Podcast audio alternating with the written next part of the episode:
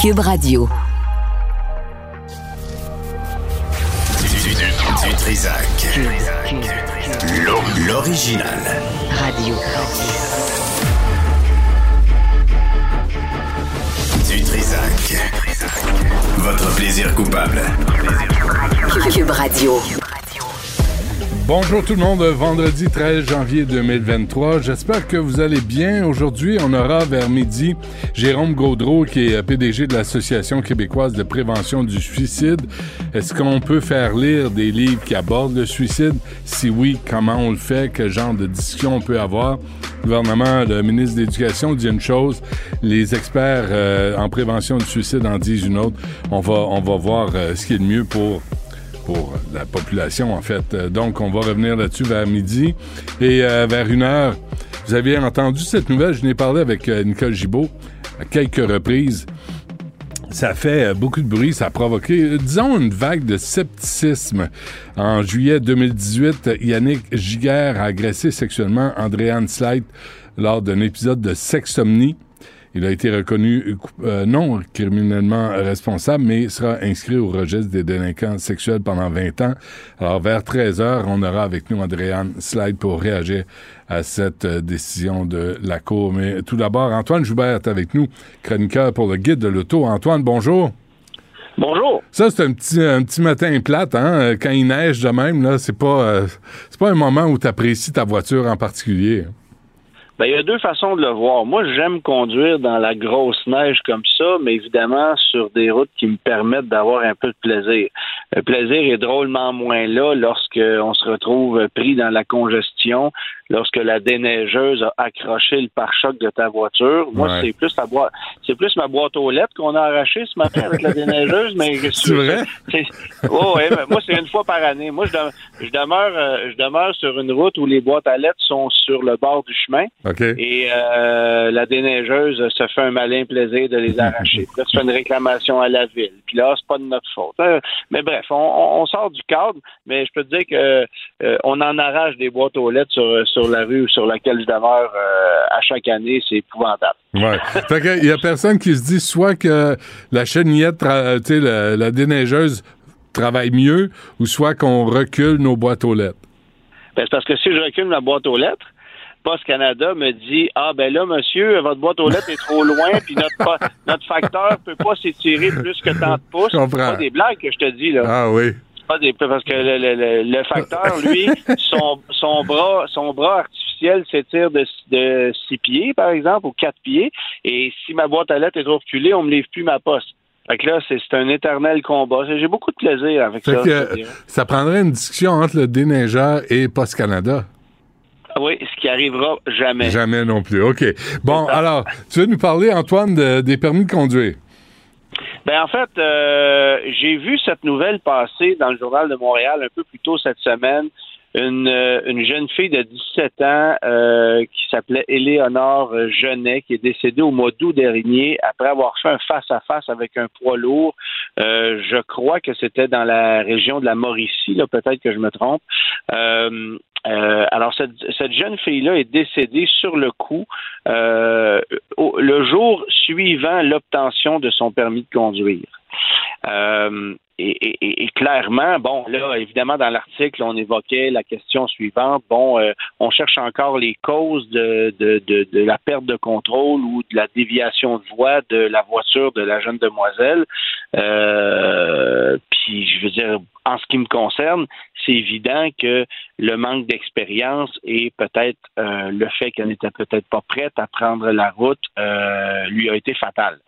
Et ce que j'évoquais dans un article euh, cette semaine suite à la lecture de cet article-là, c'est le fait que moi, j'ai eu deux amis en l'espace de trois mois, alors que j'avais 18 ans, qui se sont tués de la même façon. Deux hmm. amis de filles qui venaient d'obtenir toutes les deux leur permis de conduire.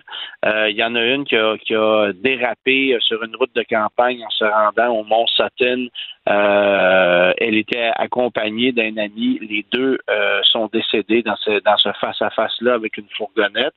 Et trois mois plus tard, ben, une autre de mes amies a eu une perte de contrôle avec la voiture de son père sur la route 104 à Saint-Luc. Euh, un face à face avec une autre voiture qui arrivait en, en sens inverse et il y a eu trois décès à ça. Et ma conclusion, euh, évidemment, ça m'a pris un peu de recul pour comprendre tout ça parce que euh, les gens qui n'ont pas vécu ça ont peut-être pas idée de l'onde de choc que ça crée euh, évidemment pour la famille immédiate, mais pour tout le cercle d'amis, les gens avec qui on travaille, etc. C'est c'est c'est un choc d'apprendre ça que qu'une jeune fille, qu'un jeune homme de 17-18 ans décède comme ça suite à un bête accident.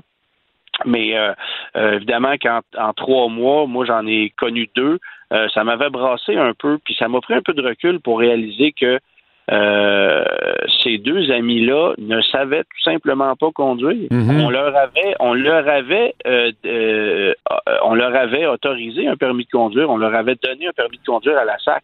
Est-ce qu'il y a une réflexion à avoir sur les écoles de conduite? Ben, clairement. En fait, c'est c'est pas juste c'est pas juste les écoles de conduite parce qu'on ne peut pas mettre sur les écoles de conduite le poids de la logique. Euh, l'école de conduite est là. malheureusement, l'école de conduite ne t'apprend pas à conduire, elle t'apprend surtout à respecter les règles. Et ça, j'ai un peu de misère avec ça. On infantilise au Québec beaucoup plus qu'on éduque. Euh, et ça va de mal en pis, si tu veux mon avis. Mais euh, il en demeure pas moins que on ne peut pas mettre sur le dos de la SAC ou des écoles de conduite la responsabilité du sentiment du conducteur. Hmm. Au-delà d'obtenir un permis de conduire, au-delà d'avoir le droit de prendre le volant, est-ce que nous, en tant que conducteurs, euh, on est prêt à prendre la route, à se lancer dans cette jungle-là? Est-ce qu'on se sent suffisamment en confiance et en contrôle d'un véhicule automobile pour se lancer dans la fosse au lion? Non, mais la question, euh, Antoine, aussi, là, c'est, ben, disons, là, moi, j'ai 16 ans, là avant d'avoir un permis de conduire, avant de pouvoir conduire seul un véhicule, il y a quand même plusieurs étapes à franchir. Oui, mais c'est tellement long aujourd'hui. Puis, euh, tu sais, moi, je vais te donner un exemple personnel, puis j'en ai parlé un peu aussi dans, mon article. J'ai deux enfants. J'ai un fils de 13 ans, puis j'ai une fille de 18 ans. J'aurais plus confiance à mon fils de 13 ans à lui donner une voiture qu'à ma fille de 18 ans qui n'est absolument pas intéressée hmm. à conduire une automobile et qui ne se sent pas en sécurité. Pourtant, elle a son permis probatoire mais elle ne prendra jamais le volant d'une voiture. moi, je lui demande de pratiquer et même ça, elle veut pas parce qu'elle est pas, elle se sent pas bien. Mais, mais avant de l'avoir, là, t'as as quand même la SAQ qui, euh, qui fait passer un test. Je veux dire, ben oui, mais, mais, tout ça, ça c'est pas assez. On t'apprend à faire des stationnements en parallèle, on t'apprend à suivre une vitesse stable, on t'apprend à faire un stop et à, à, rester là pendant trois secondes. Mais est-ce qu'on t'apprend à conduire? Est-ce qu'on t'apprend à être confortable dans un véhicule automobile, à comprendre comment ça fonctionne, à comprendre les notions de survirage, de sous-virage, euh, à comprendre que tu as une machine de 4000 livres entre les mains puis que ça peut avoir un impact si tu euh, si tu roules plus vite ou moins vite ou si tu fais pas tes angles. Tu sais, il y a il y a énormément de notions qu'on n'enseigne pas. Les hmm. notions de, de, transfert de poids. Euh, juste éduquer le, conducteur sur l'importance d'avoir des pneumatiques qui sont efficaces parce que c'est ça qui te relie à la route. Les gens n'ont aucune idée. Fait au-delà des écoles, au-delà des règlements, il faut être en confiance au volant d'un véhicule automobile. Puis c'est pour ça que moi, je regarde ma fille actuellement. J'ai vu ma sœur aussi. Euh, moi, mes parents étaient séparés lorsqu'on était adolescents. Ma sœur vivait à Montréal, moi, je vivais en banlieue. Et quand ma sœur a commencé à prendre ses cours de conduite, c'était une catastrophe. Elle avait de la misère à comprendre que lorsqu'elle reculait sa voiture et qu'elle tournait le volant vers la gauche, ben, le véhicule se dirigeait dans une direction plutôt qu'une autre. Mm-hmm. Et ça lui a pris des années avant d'être à l'aise. C'était la même chose pratiquement sur un vélo. Là. Alors, elle, elle n'était pas prête à 18 ou 19 ans à avoir un permis de conduire. Puis tu sais quoi? Son chum avait une voiture, elle a souvent pris les transports en commun demeurant à Montréal, puis elle a eu son permis de conduire à 25 ans, puis aujourd'hui, tout va bien. Si elle avait eu son permis de conduire à 18 ans, ça lui aurait peut-être été fatal. Et c'est peut-être la même chose qui arriverait à ma fille si elle, si elle prenait la route seule aujourd'hui. C'est pourquoi je lui dis prends ton temps. Fait que la réflexion que je veux faire avec tout ça, mm-hmm. puis évidemment, euh, j'offre mes condoléances à la famille de la petite Éléonore qui, est, qui est décédée malheureusement de cet, cet accident-là. Mais la réflexion, c'est vous avez beau avoir votre permis, vous avez, garçon ou fille, là, Vous avez beau avoir votre permis de conduire entre les mains, vous l'avez eu, c'est parfait. Est-ce que vous vous sentez en confiance? Hmm. Si vous ne vous sentez pas en confiance, pratiquez avec quelqu'un dans des endroits isolés jusqu'à ce que cette confiance-là se bâtisse. Mhm. Tant que vous n'aurez pas cette confiance-là, évitez de prendre la route seul parce que ça a, ce que ça a comme impact, c'est des accidents comme on a vu cette année puis comme j'ai vécu quand j'étais plus jeune. Ouais, puis c'est des pertes de vie inutiles. Ben ouais, c'est une bonne, c'est une bonne réflexion à avoir. C'est une discussion aussi à avoir avec euh, nos ados. Là, qui enfants, bien sûr, absolument. absolument. OK. Ouais. Et un mot, Antoine, sur la Toyota Corolla? Ben oui, en fait, euh, on s'attendait à ce que ça arrive, mais euh, après 24 ans, la Civic s'est fait détrôner au titre de voiture la plus vendue au Canada par la Corolla. Euh, la Civic est rendue chère. Euh, les taux d'intérêt de financement sont quasi usuraires et la clientèle a tout simplement euh, répondu en moins grand nombre à l'appel de Honda. C'est dirigé vers Toyota qui est demeuré un peu plus euh, raisonnable avec la hausse des prix et qui a une gamme de modèles beaucoup plus étoffée aujourd'hui. Donc, c'est la Corolla qui, qui, devance et qui domine les ventes dans le, dans le segment des voitures cette année. Bon, le F-150 demeure le pick-up le plus vendu, le RAV4 demeure le VUS le plus vendu, mais chez les voitures, c'est la Corolla qui prend le qui prend le, le, le, le- euh, La position numéro un, la tête exactement. Euh, puis au Québec, euh, c'est significatif. Là, on a vendu un peu plus de 10 000 Corolla et à peine 7 000 Civic. Donc, c'est c'est Ah ouais. c'est considérable. Il y a un gros écart. là, Et ouais. pourquoi, Antoine, j'ai encore l'impression que la Toyota Corolla, c'est une voiture plate? De moins en moins. En fait, c'est pas c'est pas excitant à conduire une Corolla, mais il y a des Toyota essaie de dynamiser l'image de la gamme Corolla. On a lancé cette année, tiens-toi bien, une Corolla hatchback, à on l'appelle la GR Corolla, euh, une Corolla hatchback à quatre roues motrices, à boîte manuelle qui fait 300 chevaux.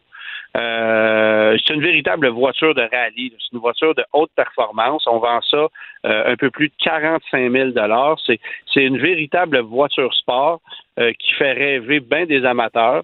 Et ça, ça sert à euh, justement démocratiser l'image de la Corolla. Il y a des il y a des Corolla qui sont pas mal plus amusantes que d'autres, mais c'est vrai que euh, on a toujours en tête la damnée Corolla beige dans de dépassement à 89 km heure avec une plaque de l'Ontario. Là. Ça, on l'a tout le temps dans la tête, là. Mais, mais, mais on veut se défaire de cette image-là. Puis oui, si tu achètes une Corolla berline traditionnelle à boîte CVT, euh, ça se peut n'y ait pas trop de papillons. Là, tu sais. Ouais. Mais, mais c'est une voiture fiable, efficace. Euh, les coûts de revient à long terme sont plus faibles qu'à peu près n'importe quelle autre voiture que tu peux t'acheter sur le marché. Mm. Euh, c'est encore une super bonne valeur. Puis ce que j'aime cette année, c'est qu'on amène des versions à quatre roues motrices des Corolla berline. Alors ça, ça va peut-être parler à, à bien des gens qui veulent avoir une voiture un petit peu plus efficace dans la neige, Ben oui. euh, puis demeurer avec un, un coût raisonnable. Très bien. Antoine Joubert, chroniqueur pour le guide de l'auto. Merci, Antoine. À la semaine prochaine. Plaisir, à la semaine prochaine. Bye bye. Benoît Dutrisac. Sacramouille que c'est bon. Du Trisac. Karine Gagnon est avec nous, chroniqueuse euh, politique au Journal de Montréal et de Québec, euh, aussi euh, boss adjointe de l'information au Journal de Québec. Donc, un peu de respect, s'il vous plaît. Madame Gagnon, bonjour. Bonjour Benoît. tu, veux, tu veux revenir sur... euh, J'en ai parlé ce matin à Mme Groslot, là, qui, est, euh, qui se dit victime du cardinal de M. euh, Marc Ouellette. Oui, ben c'est parce que c'est, au-delà de l'histoire en tant que telle de Madame Groslot, c'est juste que on, on remarque souvent là le, le- ce qui me choque là-dedans là, c'est le traitement des victimes présumées par euh, l'Église catholique, euh, par le Vatican. Dans ce cas-ci, euh, on voit. euh, imagine là si on voit ça dans une autre cause, euh, le, le pape apprend qu'il y a des allégations là, donc d'attouchement inapproprié, de déclaration inappropriée concernant euh, monseigneur Ouellette par une stagiaire. Puis là, lui, la solution qu'il trouve, c'est d'envoyer quelqu'un qui connaît euh, le cardinal, Un, prêtre, là-dessus. un prêtre belge qui euh, enseignait la catéchèse aux garçons. C'est ça. Donc, lui, sa solution, c'est d'envoyer quelqu'un qu'il connaît et euh, qui n'a pas d'expérience vraiment hein, de ce qu'on en comprend euh, dans ce genre Ben de ouais. situation-là. Puis, à l'issue de euh, ce que lui lui rapporte, ben, il décide qu'il n'y aura pas d'enquête du Vatican sur ce cas-là. Je me dis, mais tu sais, imagine, là, tu vois ça en justice. C'est quelqu'un qui finalement est en conflit d'intérêt puisqu'il connaît. Donc, déjà, ça fonctionne pas euh, au niveau de, de la Ben oui. justice, euh, de l'apparence de justice.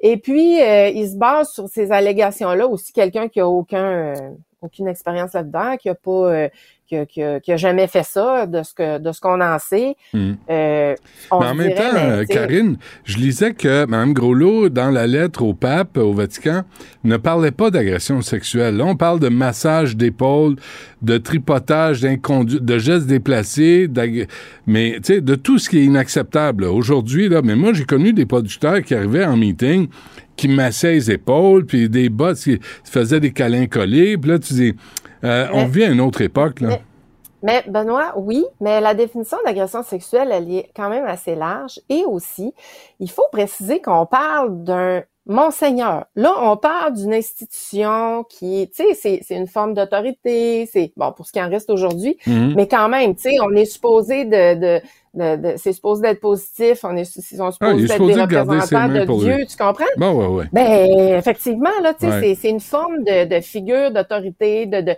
de il y a une responsabilité qui vient avec un titre comme ça. Puis là, je dis pas qu'il a commis les gestes, mais quand même, on devrait considérer que c'est d'autant plus grave quand il s'agit d'une personne dans cette situation-là, parce que lui, euh, bon, il bénéficie d'une certaine aura, euh, tu sais, par rapport à tout son entourage, là, Mhm. oui. Mais est-ce qu'il n'y a pas un risque de banaliser les agressions sexuelles? Quand on parle de massage d'épaule, puis d'une main euh, qui court le dos, qui s'arrête aux fesses, c'est quand même pas... Sais, une agression sexuelle, là, c'est grave. Ça laisse un impact. Puis je dis pas que ces gestes-là sont, sont, déplacés, mais ça n'a pas le même niveau de gravité qu'une agression sexuelle. Ben ça, je suis d'accord, mais ça avait été évoqué hein, quand il avait été question de modifier le code criminel Ouais. pour englober une, une définition plus large là, euh, des agressions sexuelles. Ça avait été évoqué le fait que ça pouvait finir par banaliser euh, tout ça parce que là, dans ce cas-là, on parle pas d'un viol. Donc c'est sûr qu'il y a une gravité. Mais quand même, je pense que euh, si on regarde la, la façon de, de, de l'Église de traiter de l'ensemble de ces questions-là, que ce soit des agressions euh, plus graves ou pas, Mm. euh, moi, ça me dérange. Là, tu sais, euh, on, voit à Québec, là, entre autres, là, ils sont euh, 142, 100 134, 134, présumées ouais. victimes, Mm. oui, qui sont dans un recours. Et puis, je pourrais te parler d'autres, là, toutes les victimes du Mont Diouville euh, qui essaient d'obtenir euh, réparation, ils sont comme, je pense, 500. Euh, tu sais, ça s'étale sur plein d'années. C'est des enfants Mm. qui étaient placés là-bas comme l'ancienne DPJ, si tu veux, qui ont vécu des situations épouvantables. L'Église fait tout pour retarder le processus. Là, on a une victime qui passe son temps à essayer de faire des sorties publiques pour rappeler à quel point euh, ben, ils trouvent qu'ils sont pas considérés par l'Église. Donc, euh, tu sais, dans, dans je trouve dans- déjà qu'ils banalisent. toutes les religions, il y a des abus. Hein? Là, on parle beaucoup de l'Église, là, mais il faudrait parler des autres religions de temps en temps. Il y en a autant. La question que je te pose, Karine, là, c'est là, on voit que on envoie un prêtre belge qui faisait la catéchèse aux garçons au lieu d'en, je sais pas, d'engager un enquêteur à la retraite euh, pour, pour l'enquête. Mais c'est drôle comment Marc Ouellette, lui, a pas demandé à un prêtre qui enseignait la catéchèse pour envoyer une poursuite à Mme Groslot. Mais il a demandé un avocat. Fait qu'on utilise euh, la, les, les- des règles différentes pour protéger les gens de l'Église, mais là, tout à coup, on utilise des avocats puis toute la, la, la- la mécanique juridique pour, euh, pour se défendre. Ben, tu vois, c'est exactement ce qu'ils font aussi avec les victimes du Mont Duville. Euh, ils utilisent, euh, d'abord, ils ont, ils ont des fonds, là, visiblement, hein, pour euh, se payer ces avocats-là. Ouais. Euh, et puis, ils font tout pour retarder le processus. Donc, euh, peu à peu, les victimes décèdent ou, euh, ou les agresseurs, euh, agresseurs, eux, euh, décèdent. Donc, ce qu'on dit, c'est, ben, c'est ça, on se sert euh, des fonds puis de moyens que les victimes souvent n'ont pas. Euh, euh, souvent parce qu'elles ont euh, eu des, euh, elles ont des, euh, ben, soit des problèmes psychologiques, des traumatismes Mhm. liés à ce qu'ils ont vécu justement, et eux n'ont pas les mêmes moyens pour se défendre. Donc c'est assez, euh, c'est assez épouvantable. Puis ce que ça a pour effet, comme la poursuite que que Monseigneur Ouellette euh, a, a, enclenché, puis il a le droit de se défendre d'une autre, d'une certaine façon. Là, je comprends, mais ce que ça a pour effet, c'est que ça va décourager d'autres victimes. Mais pourquoi lui, il a le droit de se défendre avec un avocat privé, mais que Mme Groslot doit dépendre d'un prêtre incompétent et incapable pour prouver si elle a été euh, abusée par Marc Ouellette?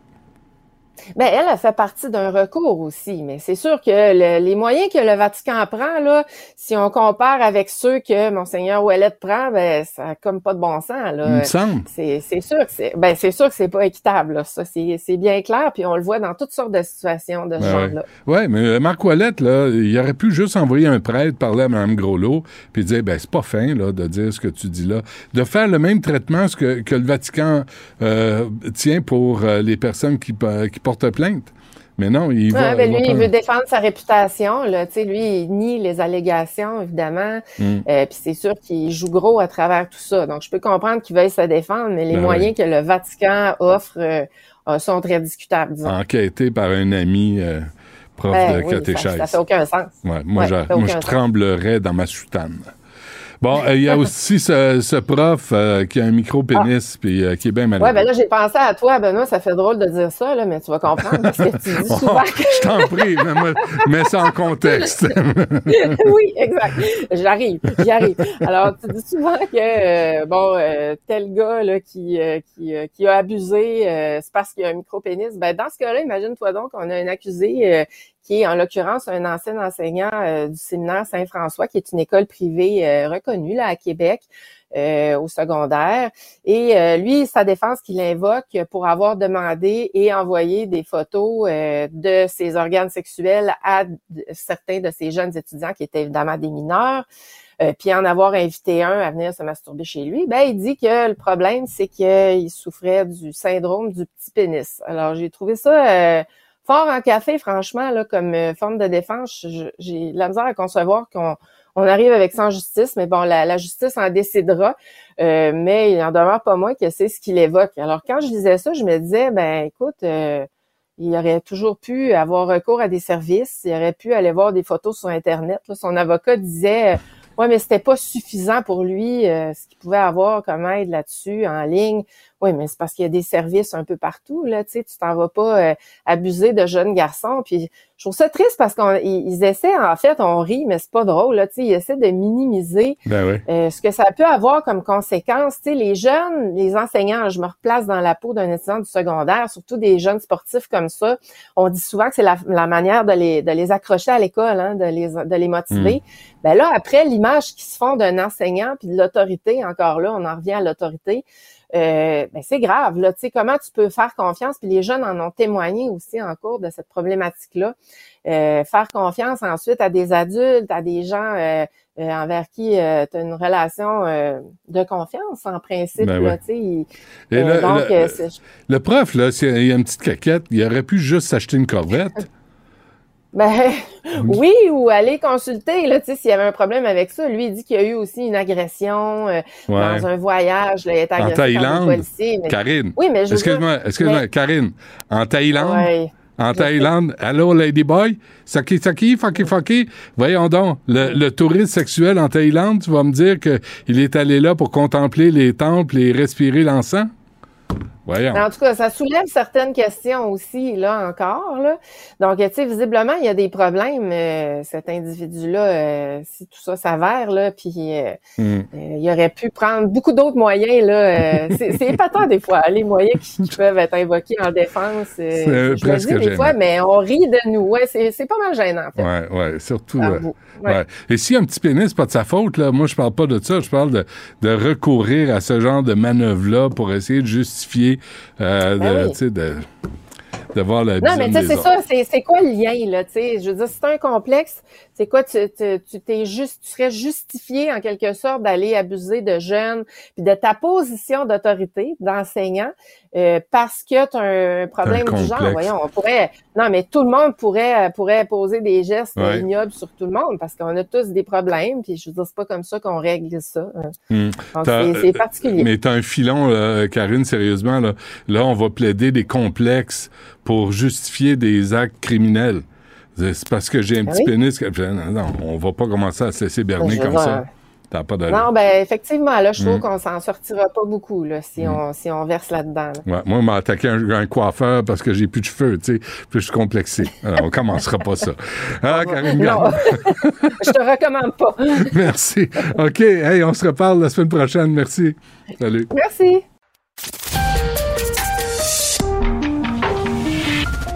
Cabochon. Personne maladroite, imbécile et inutile. Du Trisac. Un pouvoir naturel pour déceler les cabochons. Je vais essayer de t'aider. Conoscopie, la comédie musicale. Benoît Dutrisac. M'en occupe, Richard. Mets ton doigt sur la bande négative. J'ai rien à cacher, moi, je suis transparent. Ouais. Richard Martineau. Il devrait prendre euh, exemple sur toi. La rencontre. Moi, le seul endroit où je suis pas d'accord avec toi, là, c'est les cirques. Moi, j'étais prête, là. Mais comment te régler mon problème? En étant gentil, La rencontre Martineau Dutrisac. je m'attends à y coucher sur ton testament. Non. Il était encore là hier. Le gars qui se rase dans, le- dans le bain de vapeur, là, dans le steam room, Ouais. il était encore là puis il se rasait. Parce que le heure? Gars se rase tous les jours. À quelle heure? Il était 7 h moins quart. Il se rase le soir? Et Ben, ça a l'air. D'après moi, il m'attend.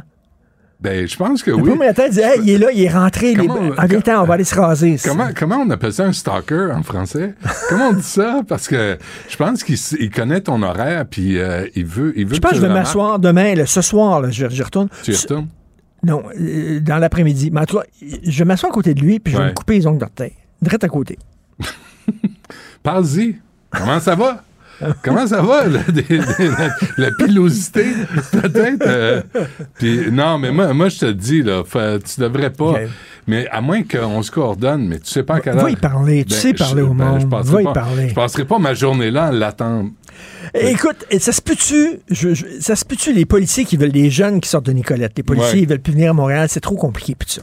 Il me semble qu'avant, tu voulais devenir police. Tu voulais pas aller à Saint-Meumeux, Saint les Glindlins. Oui. Tu voulais aller où ça se passe? Tu voulais aller où c'est que ça se passe? Tu regardais, là-dessus. tu regardais des émissions de police quand tu étais jeune, des films de police. Tu veux qu'il y ait de l'action. Mais ils pouvaient. Maintenant, on dirait que non. On va aller, je vais aller quelque part de tranquille. Puis là, la première journée de travail, ils pensent déjà à leur retraite. Ça se peut-tu, là? Je pense que Peux-tu le, poser la question? le morceau que tu- qui manque dans ta question, là, c'est qu'à l'époque, puis moi j'avais deux, deux mononcles, là. Un enquêteur à Montréal-Nord euh, qui a participé à, à la- l'arrestation de Monica Lamitraille, puis un autre policier là, qui était à Greenfield Park. Mais c'est mon oncle-là, il regarderait les jeunes policiers en disant Grow a pair. Non, mais c'est mon oncle-là, pousser là, une Richard. C'est mon oncle-là et cette génération de policiers-là avait les coups des franges pour, faire leur job. Puis quand il y avait un, crotté ou un bum ou un agresseur ou un criminel ou un- quelqu'un qui se comportait comme un criminel, il plantait. Il plantait. Quand il voyait des moteurs criminalisés, il les pognait dans des ruelles. C'était une autre époque. Aujourd'hui, là, on Ben les oui, mais filme. Aujourd'hui, on leur dit Oh, t'as arrêté la mauvaise voiture, t'es, suspendu Oui, mais avec salaire. attends une minute, C'est-tu si pire que ça? À tous les coins de rue, on filme les policiers. Je m'excuse, à tous les jours, tu regardes le journal, à tous les jours, il y a des arrestations, des Arabes, des Noirs, des, des Asiatiques qui se font arrêter. Les gens comprennent que si t'es un bandit, t'es un bandit, puis tu te fais arrêter. C'est-tu vrai, qu'on commence à filmer les policiers tout le temps? C'est peut-être arrivé une couple de fois, là. Mais tu sais, à un moment donné, là, Christy. Ah, ouais, il ah, y a beaucoup d'appels, il y a beaucoup d'appels, puis il y a des gens qui ont des problèmes de santé mentale. Ben oui, c'est une grosse ville. Il y a des, des problèmes de grosse ville, Christy. Ben Voyons. oui, mais mais, mais t'es comme pogné entre les deux réalités. C'est parce que là, là, t'as- oui, il faut qu'ils fassent, euh, qu'ils interviennent auprès de monde. Avec des problèmes de santé mentale, c'est pas la job d'un policier de gérer ça. C'est bien, problème mais- d'un intervenant Mais social. il y en a le eu des gens, des problèmes de santé? Avant, moi, je suis, là, tu, tu regardes, là, Ben, je suis- na- tu vas à la cafétéria, là, je sais pas où c'est qu'ils tiennent, les policiers, ils ne donnent qu'une donut, ils font plus ça maintenant. Mais là, là, tu parles à des vieux policiers, puis ils vont te dire, hey, les jeunes, tabarnak. Tu sais, eux Oui, autres, ils rêvent d'une job à SQ à Saint, Saint Mais à l'époque, là, dans les- un petit policiers- village tranquille, t'as deux appels par jour. Mais à l'époque, les policiers avaient leurs femmes à la maison puis élevaient les enfants. C'était pas la même dynamique qu'aujourd'hui. Là, t'as les couples qui travaillent. Là, il y a de- le, le bonhomme, on, on s'attend à ce qu'il fasse des tâches ménagères aussi, parce qu'on est rendu à cette époque-là. C'est plus la même réalité. Fait que, mais effectivement, les, les, les policiers qui disent on veut pas venir à Montréal, ben tu veux être policier, pourquoi? Tu sais, c'est comme, t'es animateur, t'es animateur de radio, je veux pas lire les journaux. Ben, c'est pas Non, change de job. ça me tente pas d'être chroniqueur parce que tu te fais insulter par les gens sur Internet. Ça me tente pas d'être politicien parce que tu te fais menacer. Ça me tente pas d'être euh, d'être arbitre parce que tu te fais gueuler après. Ça me tente pas d'être professeur parce que c'est difficile. Ça me tente pas. Mais là, tabarnak, on va tous être des fonctionnaires. Job de 9 à 5, 5 heures et quart, va à ta maison, tu te bien dans les mains. Quel job fait C'est ça qu'on va faire. Non, même les fonctionnaires se plaignent. Ils, ils trouvent qu'on les dénigre puis on n'est pas fait. Fait que là, on va. C'est- quel job, quel job tu pourrais faire, là, puis avoir pas de contraintes, là, être heureux comme ça? D'une cour à bois. Tu une cour à J'ai bois. travaillé une cour à bois, moi. Ben, c'est parfait, ça sent bon. Euh, ça beau. sent bon, c'est le fun, puis la t'as des, t'as des pourboires. Oui, mon père travaillait là, puis j'ai travaillé castor Non, mais- bricoleur. Tu te souviens-tu de castor Ben bricoleur? oui. J'ai travaillé là, moi. J'ai, j'ai, je prenais des paquets de bois, puis je les, je les livrais. Quand tu étais facteur, tu avais la paix. J'avais à paix. Ça, j'aimais ça. J'avais à paix, mais je- les, les genoux m'ont, pété parce que je livrais des, euh, des publicités. Mais, mais c'est-tu ça, là? C'est-tu ça maintenant? là? Les gens vont pas vouloir de- des jobs trop difficiles, trop Tous stressants. les jobs ont des, on, ont des on veut tous être peinards, puis tout tranquille, pour avoir la Christie de paix, c'est ça? Mais ça va être beau. On n'aurait plus de profs, on n'aurait plus de gens dans le système de santé, on n'aurait plus de policiers, on n'aurait plus rien. Les profs, si, je- si je C'est te suis dans ta réflexion, là, les profs veulent plus être profs parce qu'ils font trop de discipline. Mais c'est vrai Puis ils se, font, ils aussi. se font gueuler après par les parents, oui, puis... C'est vrai aussi, mais non. Mais l'inverse, c'est donnons le pouvoir aux profs en classe. Puis arrêtons de dire, les parents ont un mot à dire. Les, les parents n'ont plus un crise de mot à dire. C'est le prof qui le bosse en classe. Non, ça a changé. Les marche. parents ont leur Le mot à policier, dire, il t'arrête, là. Tu peux pas dire, hey, t'es une grosse vache. Non, non, il n'y a plus rien là, qui se passe. Le- le- tu redonnes le pouvoir au policier.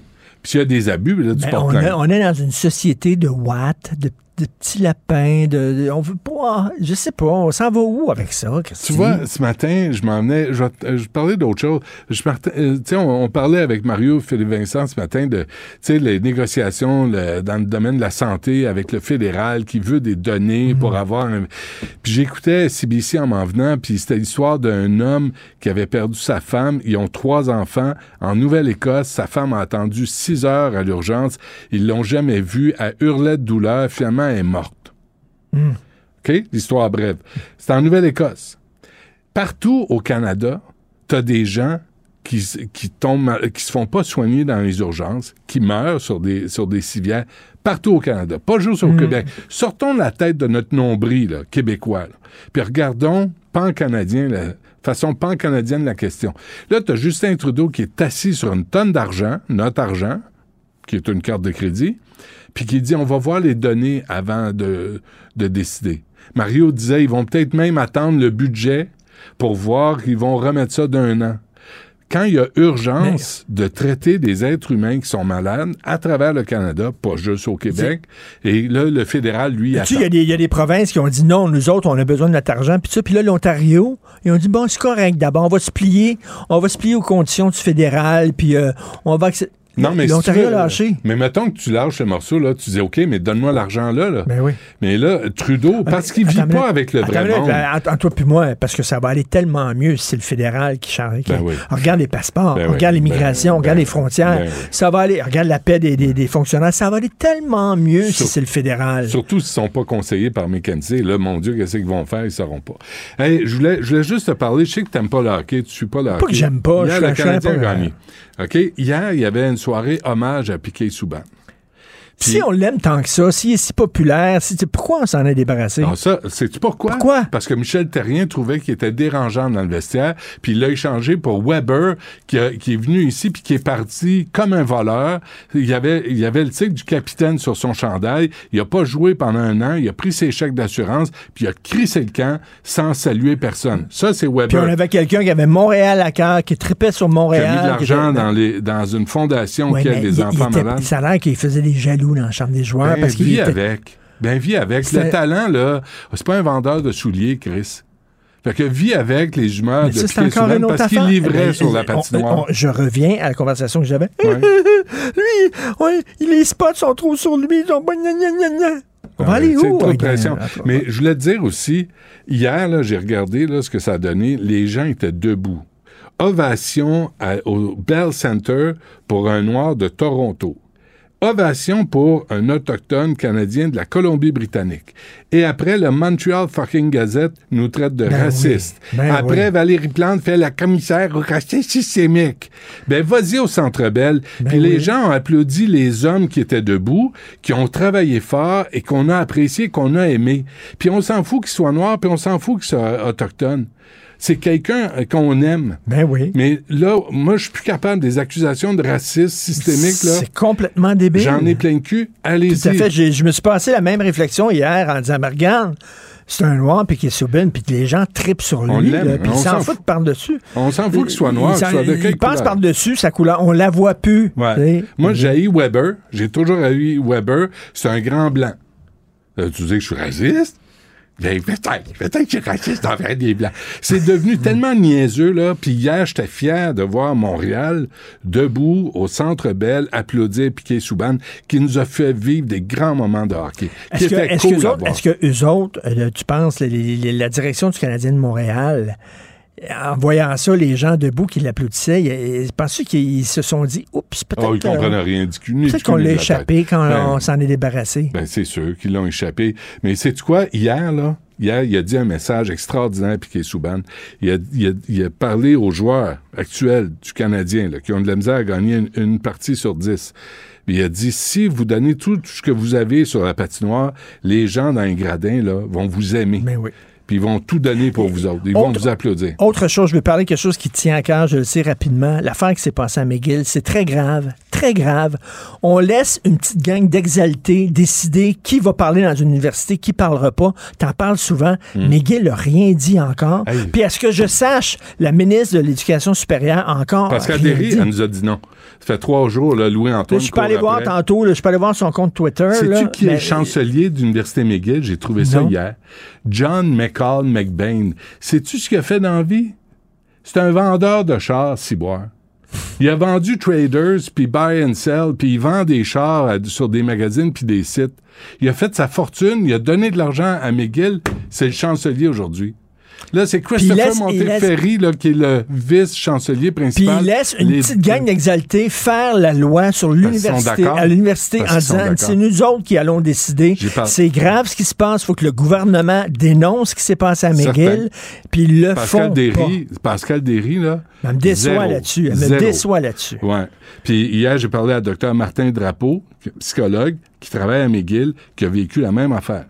Il a vécu la même affaire. Il s'est fait écœurer par un collègue parce qu'il voulait pas dénoncer une conférence qu'on disait transphobe. Aucune preuve. Aucun- Qu'on disait transphobe. Fait que là, à un moment donné... Mais là encore, tu sais, on a les universités, mais là, tu vas là, puis t'entends des choses qui sont pas belles. Tabarnouche, on va aller où comme société Ouais. avec des gens comme ça qui sont trop sensibles? On va aller où? Moi, je fais pas tel job parce qu'on se fait insulter. Moi, je vais pas à l'université parce que c'est trop difficile. Fais ça, on dire- va aller où, Aujourd'hui, tabarnouche? t'essaieras de dire à quelqu'un, là, ta job est mal faite. Poliment, calmement. Sais-tu quoi? Ta ben, job est mal faite, faut recommencer.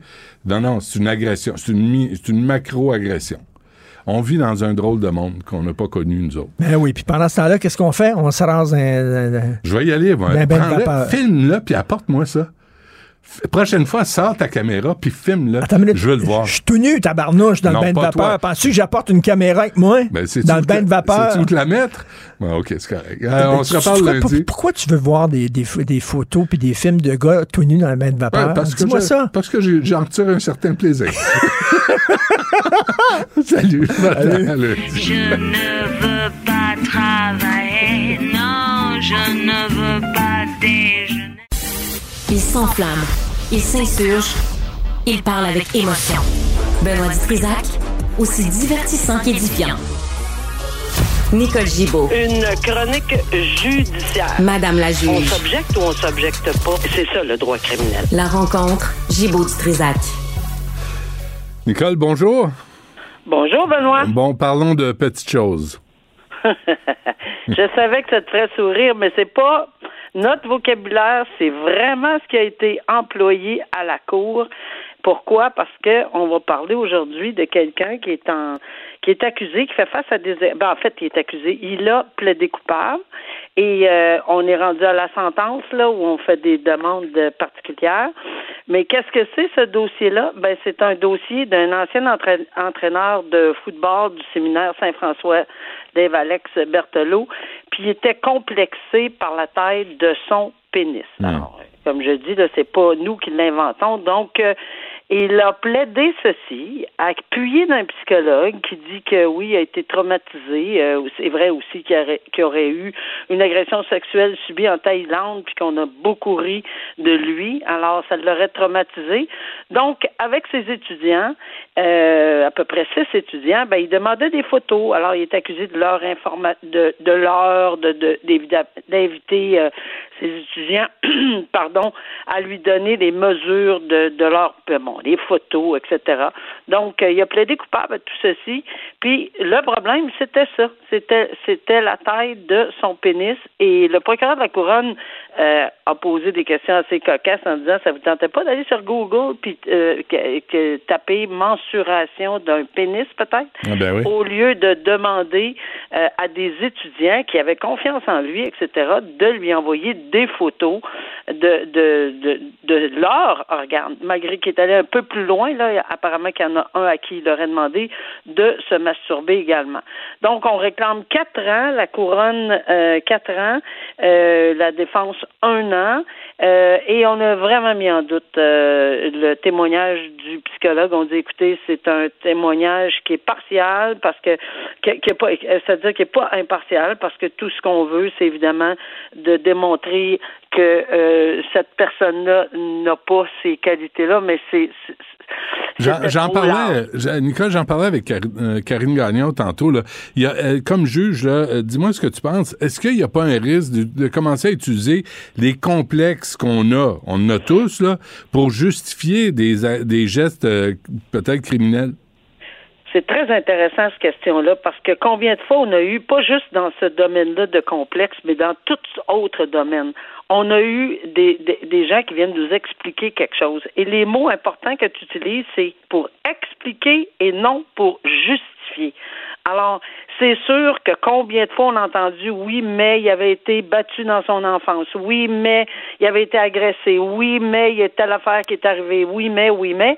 Et, toujours, on ajoute et on doit ajouter, oui, OK, on donne une explication, mais ça justifie en rien les gestes. Ça nous met dans un contexte.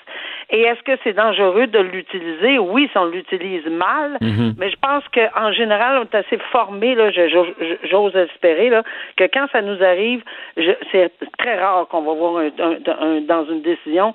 Bon, euh, ce geste-là explique, tu sais, ça explique une situation. Ça va évidemment, pas, le- ça va, ça va le justifier évidemment. On va, on va comprendre la différence entre expliquer et justifier, mais euh, on en est là. Mais Hmm. c'est une très bonne question. Mais Nicole, tu sais, euh, on le sait, là, c'est une petite caquette, achète-toi une corvette. Il semble- ouais, il est pas allé jusque-là, le procureur de la couronne. Ben non, ben moi j'essaie d'aider, là, tu sais. Là, en tout cas. Euh, un Saguenéen qui risque 18 ans de pénitencier, pourquoi? Ah oui, ça c'est solide là, parce que c'est une un père de famille malheureux. C'est tellement malheureux de lire ces affaires-là. Puis ce qui m'a frappé, Ah. c'est qu'on demande une peine de 18 ans. Pourquoi? Pour 34 chefs d'accusation. C'est pas n'importe quoi. Il a 46 ans. Bon. Il a 46 ans, ce père de famille, 34 chefs d'accusation. Il a commis à peu près toutes les, les, les- les agressions sexuelles possibles et imaginables euh, à- envers ses propres enfants, les enfants de sa conjointe. Il a reconnu les agressions sexuelles. Il dit qu'aujourd'hui, il commence à comprendre l'impact. Ben, alors, euh, tu sais, on se, se- la, la couronne demande vraiment solide 18 ans. Alors, euh, puis on sait qu'en matière d'agression sexuelle envers des enfants, c'est pas pour rien que les procureurs de la couronne, on augmente les demandes sur les sentences. On verra. Mais euh, je pense que les tribunaux, à cause de l'arrêt Friesen dont on a en parlé en quantité là, dernièrement, ben euh, il faut que ces sentences-là soient extrêmement sévères. Mais là, 34 chefs d'accusation, il s'en sortira pas à bon compte, c'est Là, clair. Il y a personne qui va se qui va pleurer. Est-ce que tu m'as dit 118 ans de pénitencier?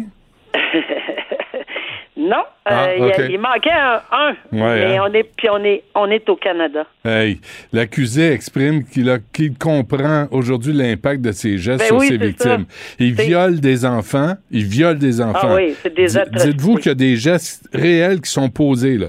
Un homme adulte viole des enfants. Et là, aujourd'hui, parce qu'il s'est fait Ouais. pincer, il peut-être qu'il comprend les gestes qu'il a posés. C'est incroyable. Hey, c'est absolument incroyable les propos qu'on entend dans ce, dans ce genre de dossier-là. Ouais. Puis il n'y a pas ni de justification, ni d'explication, il n'y a rien. C'est vraiment pervers, épouvantable. Et euh, l'acteur américain Kevin Spacey, Nicole Ben oui, aussi. et puis il n'est pas au bout de, ses- de son rouleau. Là. Il, y a- il y a- il y en a à peu près partout. Il y en a en Angleterre. Il y a des Kevin Spacey. Je veux dire, moi, je, la première, je respectais beaucoup. euh, Ben oui. évidemment, il y a plusieurs, plusieurs, plusieurs années, euh, tous les films, euh, bon, euh, euh, des séries, etc. On, on aimait Kevin Spacey.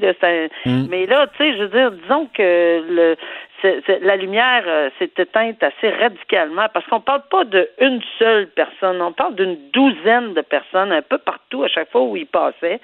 Il est accusé aux États-Unis. C'est vrai qu'il y a eu des dossiers qui sont tombés aux États-Unis. Oui, c'est vrai. Euh, il y a eu des accusations qui sont tombées. Mais là, il y en a en Angleterre. Il y en a encore plus que ça.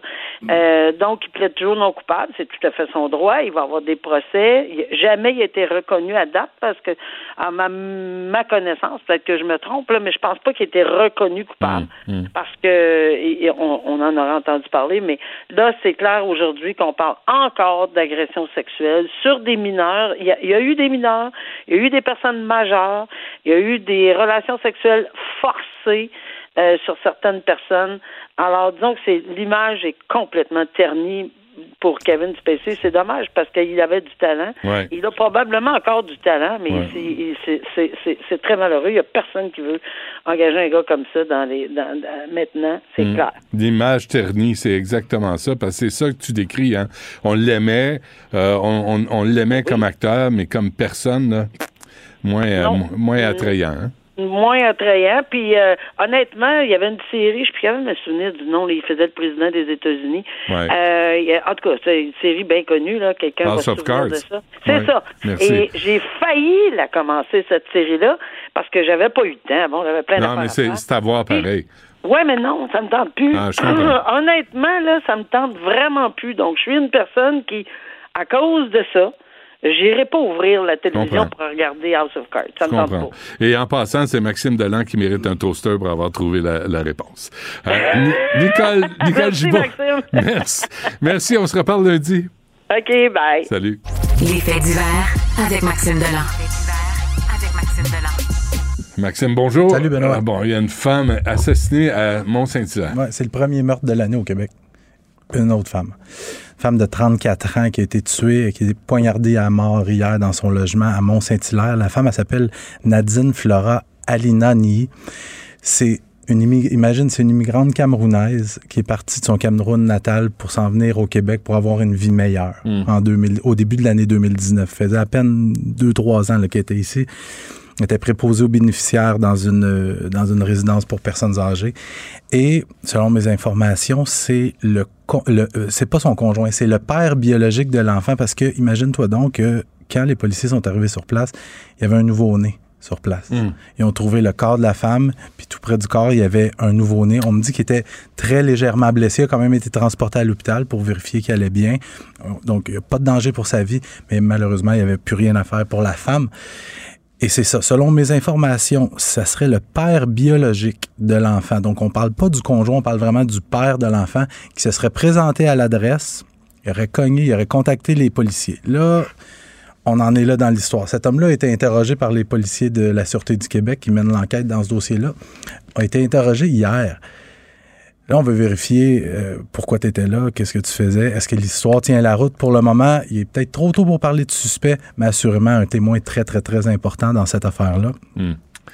On va donc premier féminicide en plus.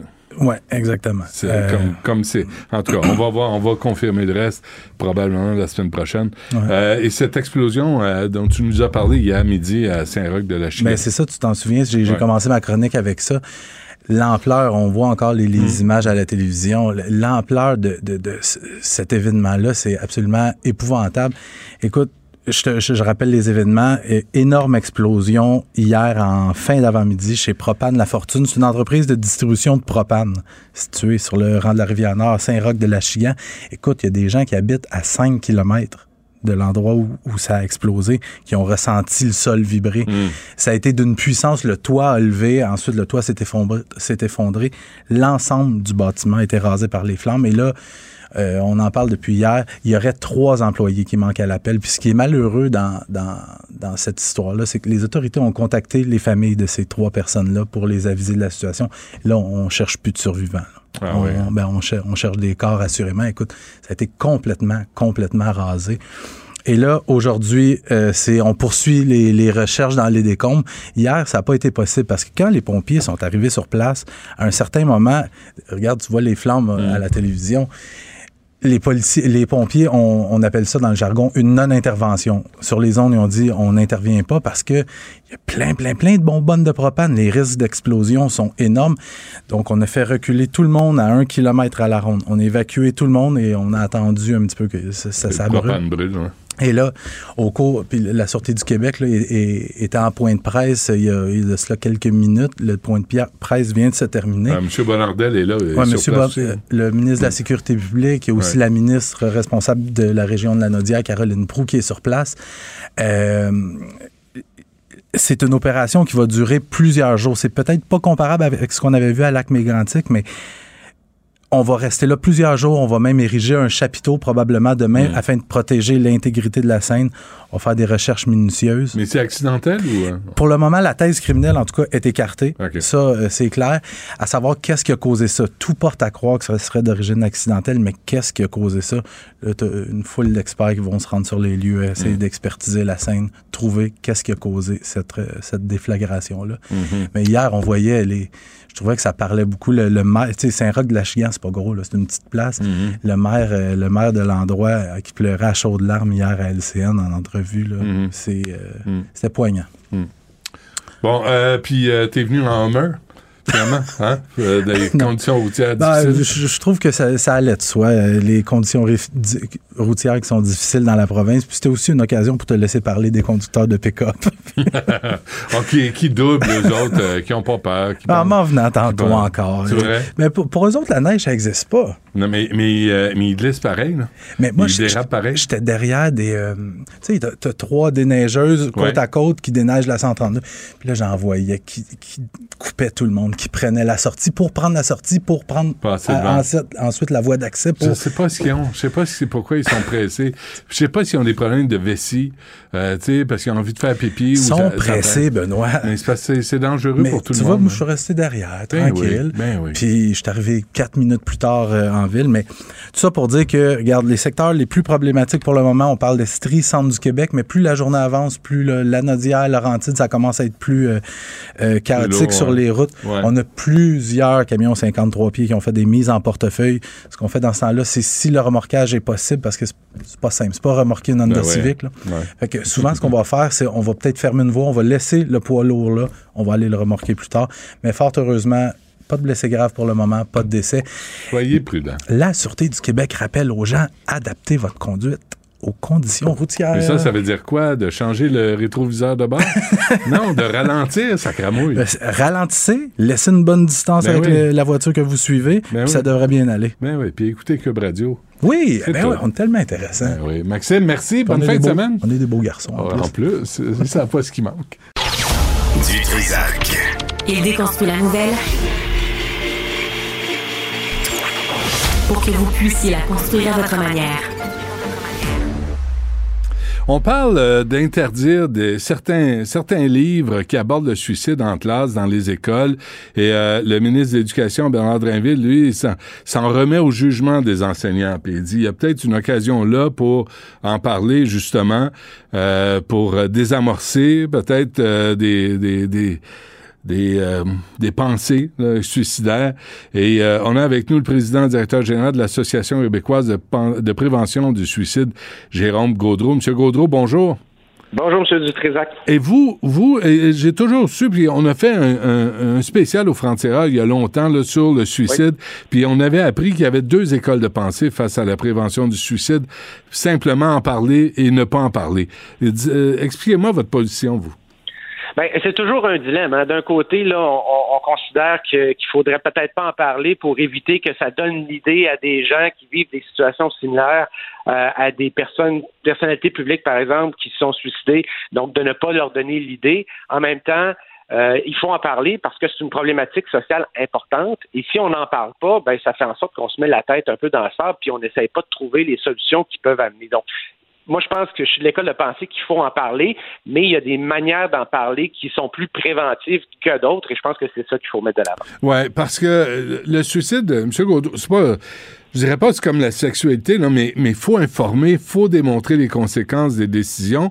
Et c'est une occasion aussi pour parler d'harcèlement, d'intimidation, les gangs de filles qui s'en prennent à une, les gangs de gars qui euh, embardassent un autre. Euh, Il y, a, il y a toutes, des, toutes sortes d'éléments qui viennent avec ça.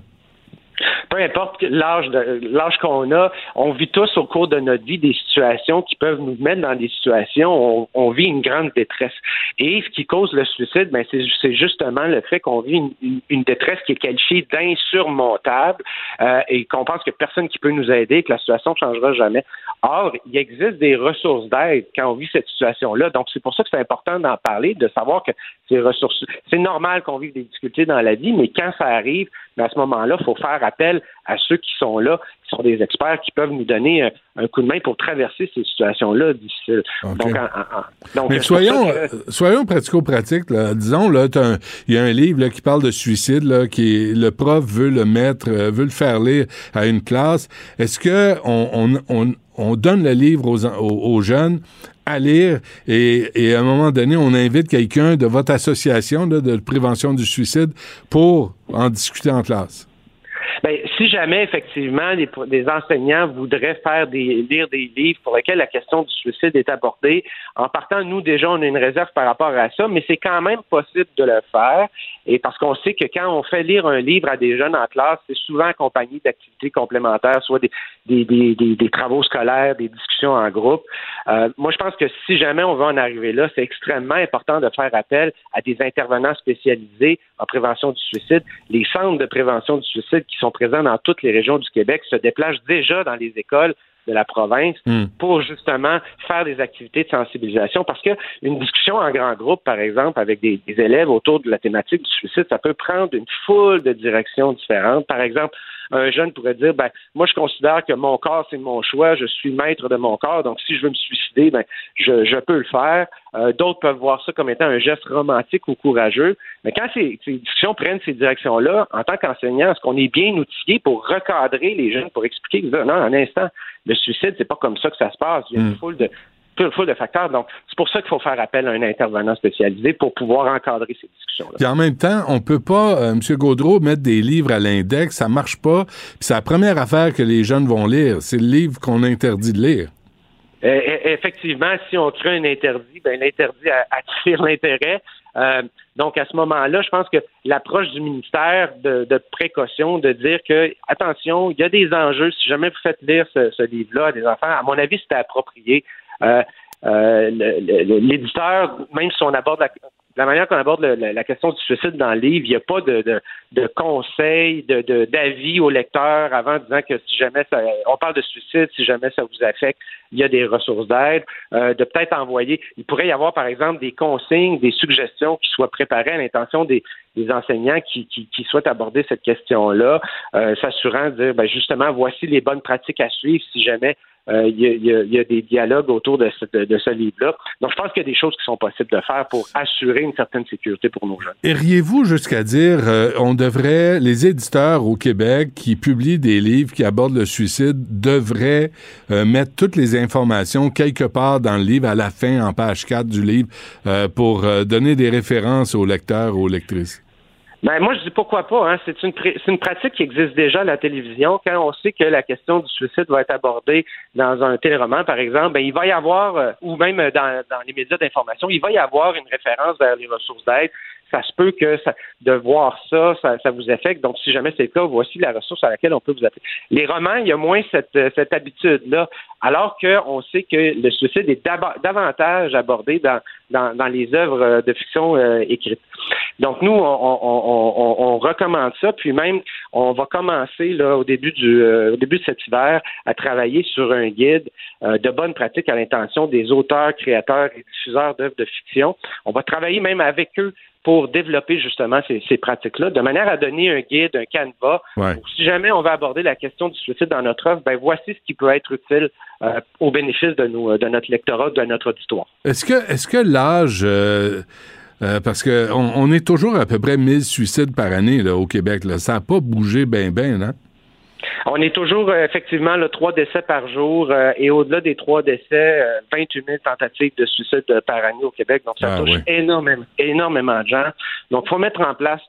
Prévenir le suicide, c'est pas faire une seule chose qui tout à coup par miracle va faire en sorte que euh, il va avoir 100, 200 suicides de moins. C'est vraiment euh, la combinaison de plusieurs mesures qui combinées en sorte vont faire en sorte que ça va resserrer le filet de sécurité autour des personnes plus vulnérables. Donc, si dans notre manière d'aborder le suicide dans l'espace public, bien, on peut mettre en place des, euh, des conseils, des avertissements, mettre de l'avant les ressources d'aide, ben déjà ça, ça peut euh, contribuer à resserrer ce filet de sécurité. C'est de la souffrance, hein? Ben c'est ce qui cause euh, le, le suicide, hein. Euh, le fait qu'on vit une très grande souffrance qu'on qualifie euh, d'insurmontable, Euh, c'est très présent. Ça a été exacerbé aussi pendant la pandémie. Donc c'est pour ça que faut nous en tant que proches, si on, si on va bien, on peut quand même être attentif aux signes de vulnérabilité euh, chez nos proches. Si on constate qu'il y a des changements, mais à ce moment-là, de ne pas hésiter à aller vers les personnes qui ont l'air à aller moins bien, de mettre les mots sur ce qu'on perçoit, puis même de poser la question si jamais la personne partage une, une difficulté, de dire ben ça va-tu mal à un point tel que tu penses au suicide? Et si c'est le cas, ben, d'amener la personne vers les ressources d'aide que sont, par exemple, un 866 appel ou suicide.ca euh, pour une aide en ligne. Parce que euh, parce que là, on le sait, là, on peut pas voir de médecin. Il y a plein de gens qui n'ont pas de médecin de famille. Monsieur Gaudreau euh, disait, tu sais, tu sais, tu veux parler à quelqu'un, mais tu sais plus où t'adresser. Tu sais plus où aller pour avoir de l'aide au Québec. là. C'est, c'est- on sait que c'est très difficile d'avoir accès, notamment à la deuxième, troisième ligne. donc, par exemple, d'avoir un, psychologue ou d'avoir un psychiatre.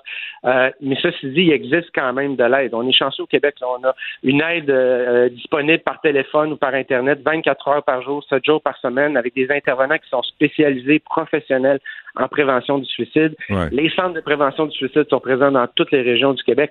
Donc, ces ressources-là sont. Ils, ils régleront pas tous nos problèmes. Mais au moins, si on a des idées suicidaires, Hmm. on va être capable de, de se de s'éloigner de, de, de cette intention-là, de cette option-là, en attendant qu'on trouve des solutions pour, pour les, les problèmes qui causent cette souffrance-là. Ouais. Est-ce que l'âge a varié? Euh, on constate que les taux sont plus élevés chez les hommes. Hein, Trois décès sur quatre sont faits par des hommes et majoritairement âgés entre 35 et, et 65 ans. Euh, donc, euh, il y, a, y a un- comme une espèce... Parce qu'on a souvent dit au Québec que les taux de suicide sont plus élevés chez les jeunes. C'était vrai il y a 30 ans, euh, au milieu des années 90. Puis là, il y a comme un effet de cohorte où les taux de suicide ont suivi ces- ces- cette, euh, cette cohorte de gens-là. Mais aujourd'hui, les taux de suicide ont baissé significativement chez les jeunes. Ils sont deux fois moins élevés qu'ils l'étaient il y a 30 ans Grâce à la prévention.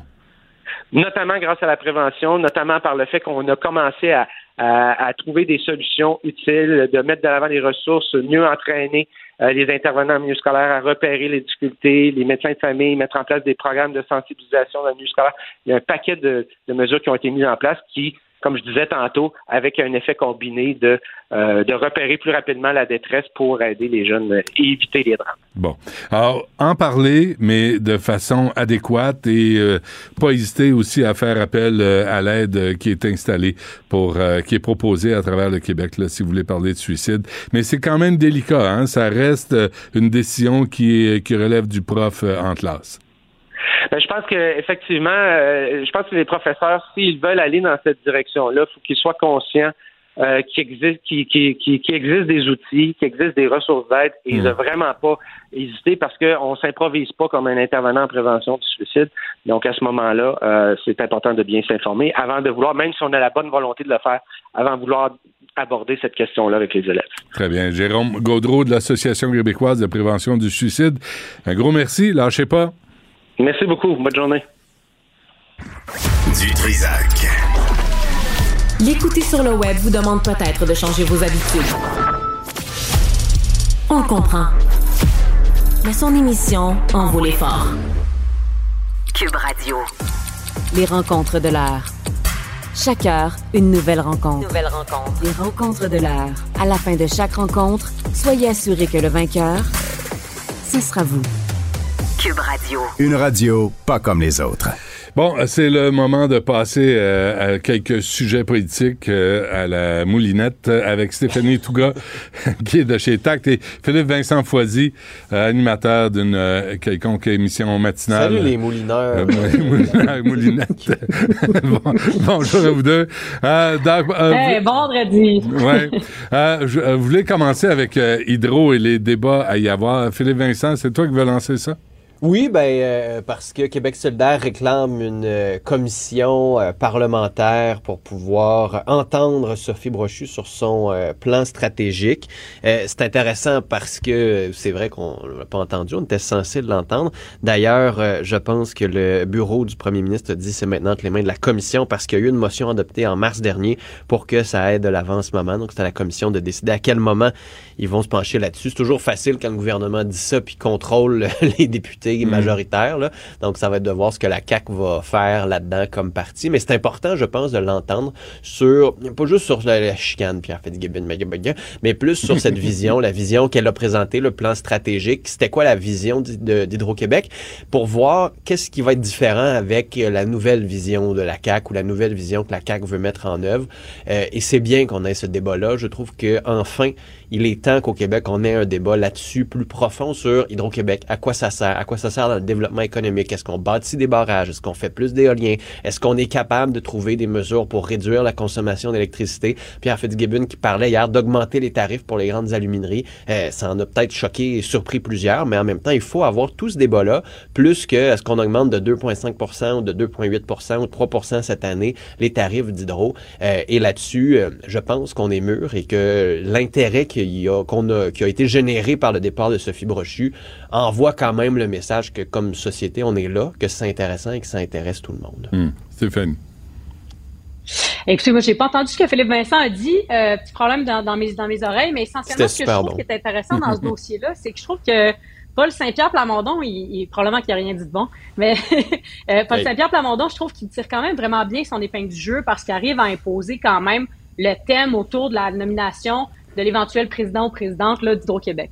Euh, Qu- Québec solidaire pointe du doigt François Legault. euh, euh, le, le Parti libéral parle d'une discussion nationale, mais le PQ quand même arrive avec une solution en disant nous on veut qu'au moins deux partis d'opposition viennent appuyer la nouvelle présidence. Je trouve que ça ça envoie quand même un signal. Je trouve- vraiment là, Paul Saint-Pierre, je trouve qu'il y a un bon début de mandat, un bon début d'année aussi. C'est l'opposition qu'on entend le plus malgré euh, trois élus, Mm. euh, dont lui.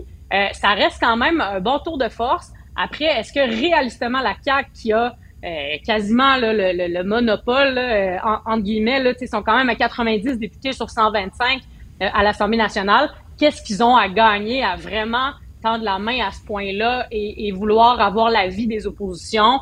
Euh, moi, j'ai pas l'impression que c'est dans la manière de faire de la CAQ. Donc, qu'est-ce qu'ils ont à gagner? Point d'interrogation. Mais quand même, le PQ, je tiens à le, saluer- à- à le souligner, là, il arrive quand même à imposer certaines conditions qui jugent minimales pour, pour euh, avoir un, un, un espèce de phénomène, pas phénomène, mais disons un mécanisme assez apolitique ou le plus apolitique possible euh, pour avoir un consensus sur la nouvelle, la nouvelle direction d'Hydro-Québec. Euh, dans le contexte où on sait pas trop là, de quelle manière est partie Sophie Brochu, euh, la CAQ pourrait être intéressée à dire, regarde, on s'en lave les mains, nous, on considère que dossier clos, on passe à autre chose, on veut bien faire les choses pour la prochaine fois.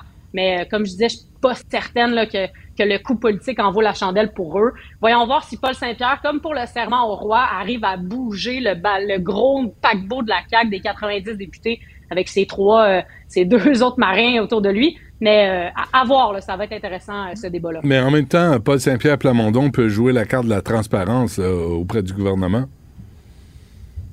Oui, c'est sûr, euh, la, la transparence, mais en même temps, bon, quand je vois comment euh, tous les enjeux plus éthiques ou plus sensibles sur le plan de la transparence et de l'éthique pour l'instant, comment ils ont été traités, notamment avec la personne de Fitzgibbon, on l'a Mm. plutôt balayé du revers de la main. Fait que j'ai pas l'impression que- qu'ils vont vouloir créer ce genre de précédent-là aussi en disant bon ben cette fois-ci on consulte les, les deux groupes d'opposition, en fait deux groupes d'opposition minimale, euh, on veut leur appui. C'est comme créer un précédent pour les prochaines fois. Ben oui. Euh, Puis Paul il le sait très bien. Fait que Mm. euh, je suis pas sûr que la CAQ va vouloir faire ça. Ben non.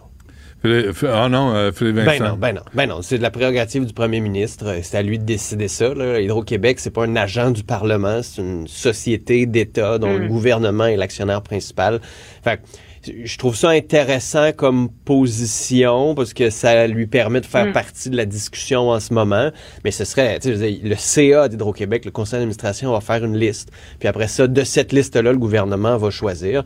Mais ça fait juste montrer qu'il y a de la pression sur le gouvernement pour éviter de choisir quelqu'un qui va dire, ben oui, oui, oui, Monsieur Fitzgibbon. Et, et on met la table à une possible contestation sociale. Si on devait avoir quelqu'un qui ne donne pas l'impression d'être indépendant et qui est là juste pour euh, répondre oui, oui, oui, ben, il y aurait une Mm. levée de bouclier plus importante dans la société que les partis d'opposition sont en train de placer.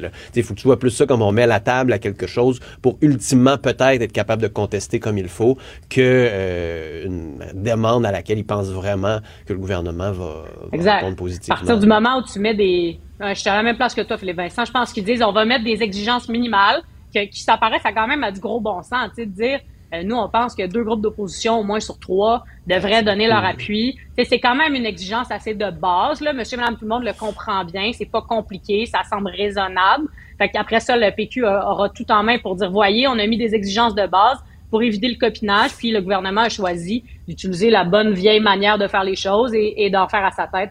Je pense aussi que c'est une petite tactique euh, du côté de, de Paul Saint-Pierre.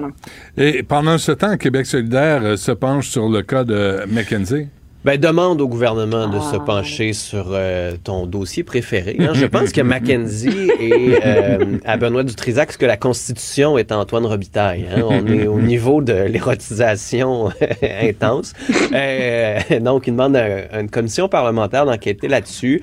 Euh, moi, je pense que c'est pas assez large. Je, j'aurais aimé qu'on se penche sur l'utilisation en général des firmes privées de consultants dans l'État pour avoir une meilleure vue d'ensemble sur les pratiques de ces firmes-là, pourquoi le gouvernement a recours à ces firmes de consultants-là.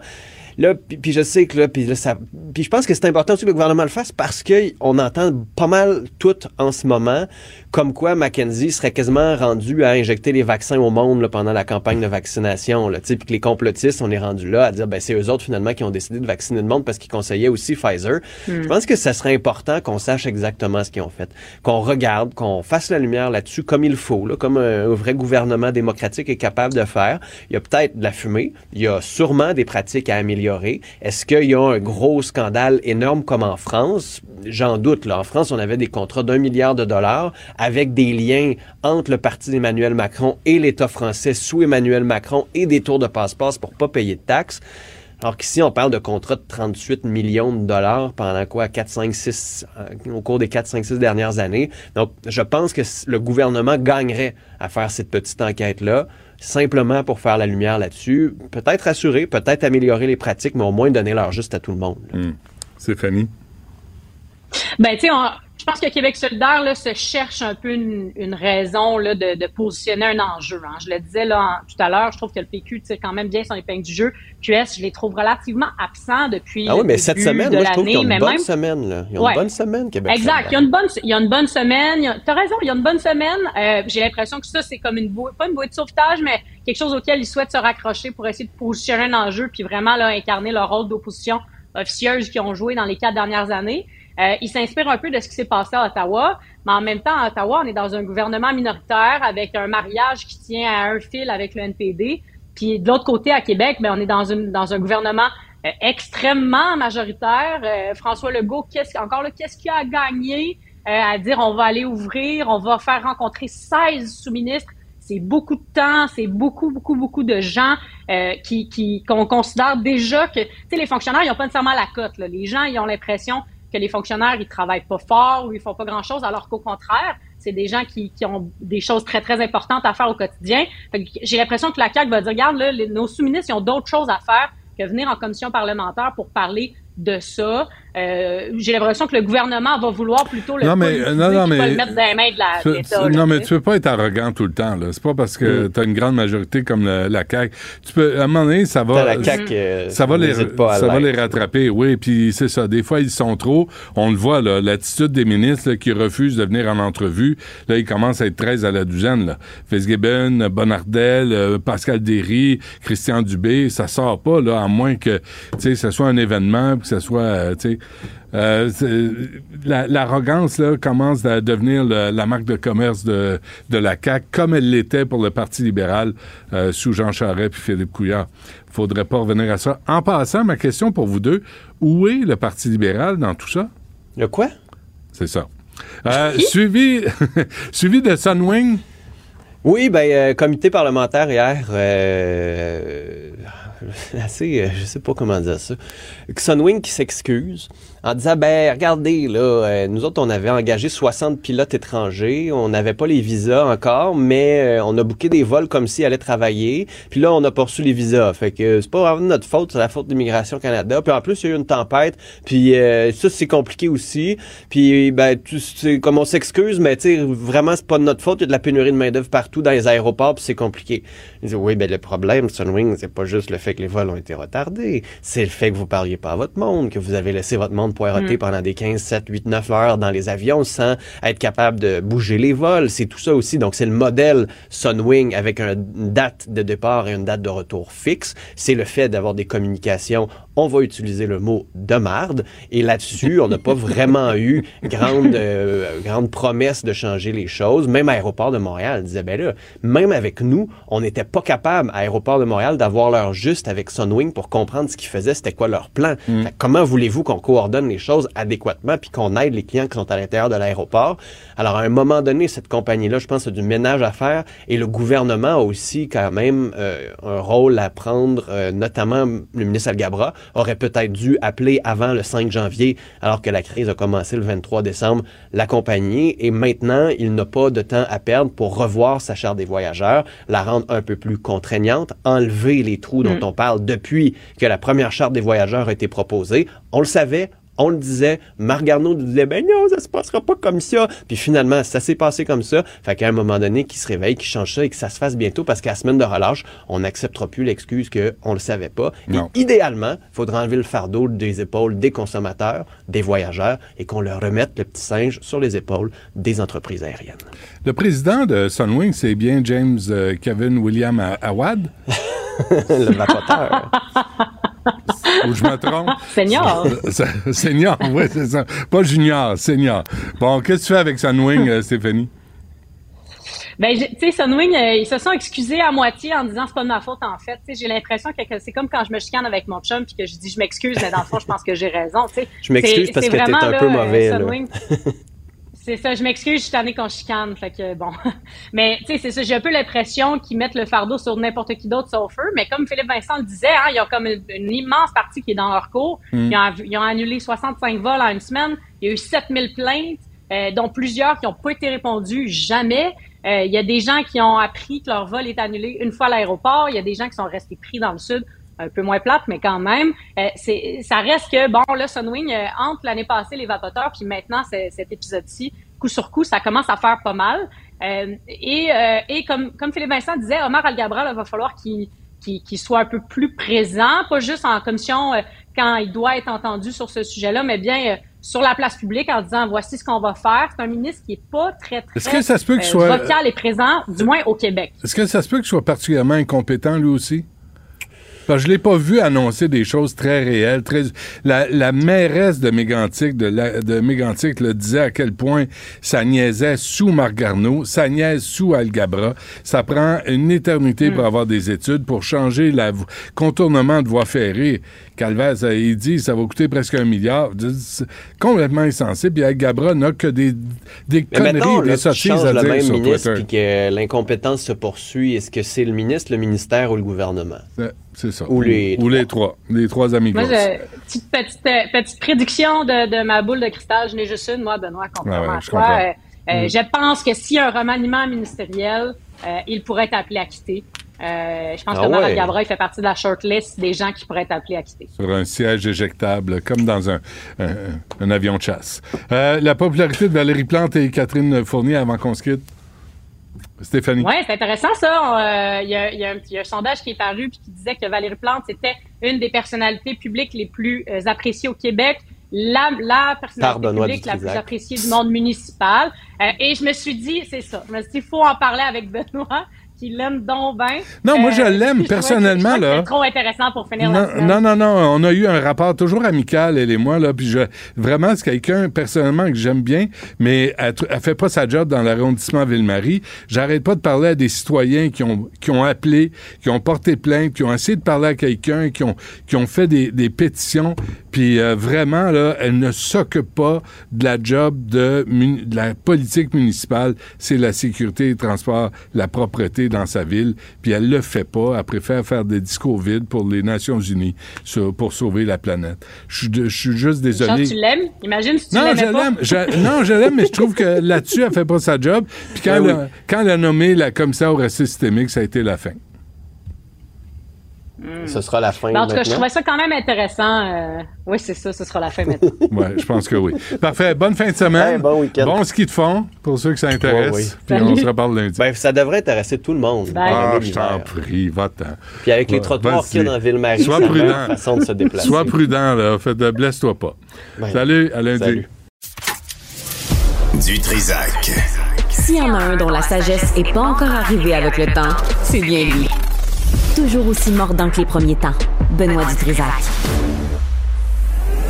superbe, sublime, merveilleuse. Sauf que ce gars-là est quand même euh, rationnel et pragmatique. Mais ça pose un très grave problème. Je t'assure qu'il n'y a aucun politologue sérieux qui va te dire Oh. Un politologue, pas comme les autres. Là est assez. C'est pas le temps de faire ça. Loïc, bonjour. Bonjour, Benoît. Bon, la guerre n'est pas finie en Ukraine. C'est un euphémisme, ça. Mais on se pose beaucoup de questions sur la bataille de Soledar et les Russes disent qu'ils ont pris toute la ville et encore aujourd'hui, euh, ben non, euh, Zelensky, le président ukrainien, dit non, non, non, non, euh, la bataille a encore cours, nous allons envoyer des forces, plus de forces. D'ailleurs, hier, il a dit à ses troupes, tenez bon, euh, il y a des renforts qui arrivent. Mais d'après ce qu'on voit, d'après ce qu'on comprend, bon, on sait que la ville est rasée. euh, Il y, a, il y a évidemment cette mine souterraine. Il y a 200 kilomètres de galeries qui sont là aussi. Mais d'après ce qu'on comprend, non, c'est les Russes qui sont en train de gagner euh, cette ville, qui ont gagné cette ville. Le problème, c'est que ça va coûter extrêmement cher en hommes et en matériel, et ça leur garantit pas non plus une victoire dans la plus grande ville qui, qui est pas très loin, la ville de, Bakhmut qu'ils essaient de prendre. Ça va pas vraiment encercler la ville, euh, ça va pas leur donner véritablement une position stratégique euh, bien meilleure, mais ça leur a coûté très très cher. Et en Russie en ce moment, on essaie de faire passer cette victoire-là pour une très grande victoire, parce que les Russes ont besoin de grandes victoires. Ils continuent à attaquer euh, partout euh, le front du Donbass, moins au sud, ils ont délaissé les attaques au sud, mais au Donbass, ils continuent à attaquer énormément et euh, ils n'ont pas vraiment de grandes victoires encore, mais celle-là serait quand même une victoire importante, euh, même si c'est pas une victoire stratégique comme telle. Et en fait, on s'aperçoit que le président russe, et c'est Vladimir Poutine, euh, est vraiment a un problème de propagande. On le disait hier, euh, il y a des gens qui euh, de plus en plus le blâment euh, pour ce qui arrive. Puis ça fait pas, de, ça n'a pas commencé hier, Mm. ça a commencé il y a plusieurs semaines. Et donc, euh, il a par exemple publié, fait publier le compte rendu du Conseil des ministres, enfin une partie du compte rendu euh, des discussions du Conseil des ministres en Russie. Et là-dedans, euh, il y a un dialogue entre Poutine et euh, son vice-premier ministre, euh, Denis Maturov, et il blâme Maturov pour ce qui se passe.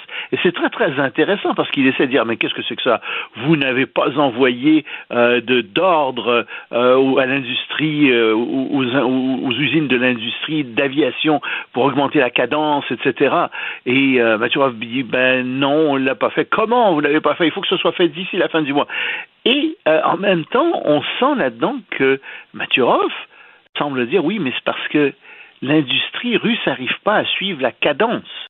Donc, à travers tout ça, comme je te dis, il y a des informations très très intéressantes qui sortent, qui ne sont pas nécessairement celles que Vladimir voudrait sortir, Vladimir Poutine voudrait sortir, mais on voit qu'il y a un problème, euh, il y a un problème véritablement de, de, de stature. Il commence à être accusé euh, de toutes sortes de choses. Mais, mais tu- un des autres sujets, Loïc, c'est euh, justement Poutine qui est contre la liberté d'expression.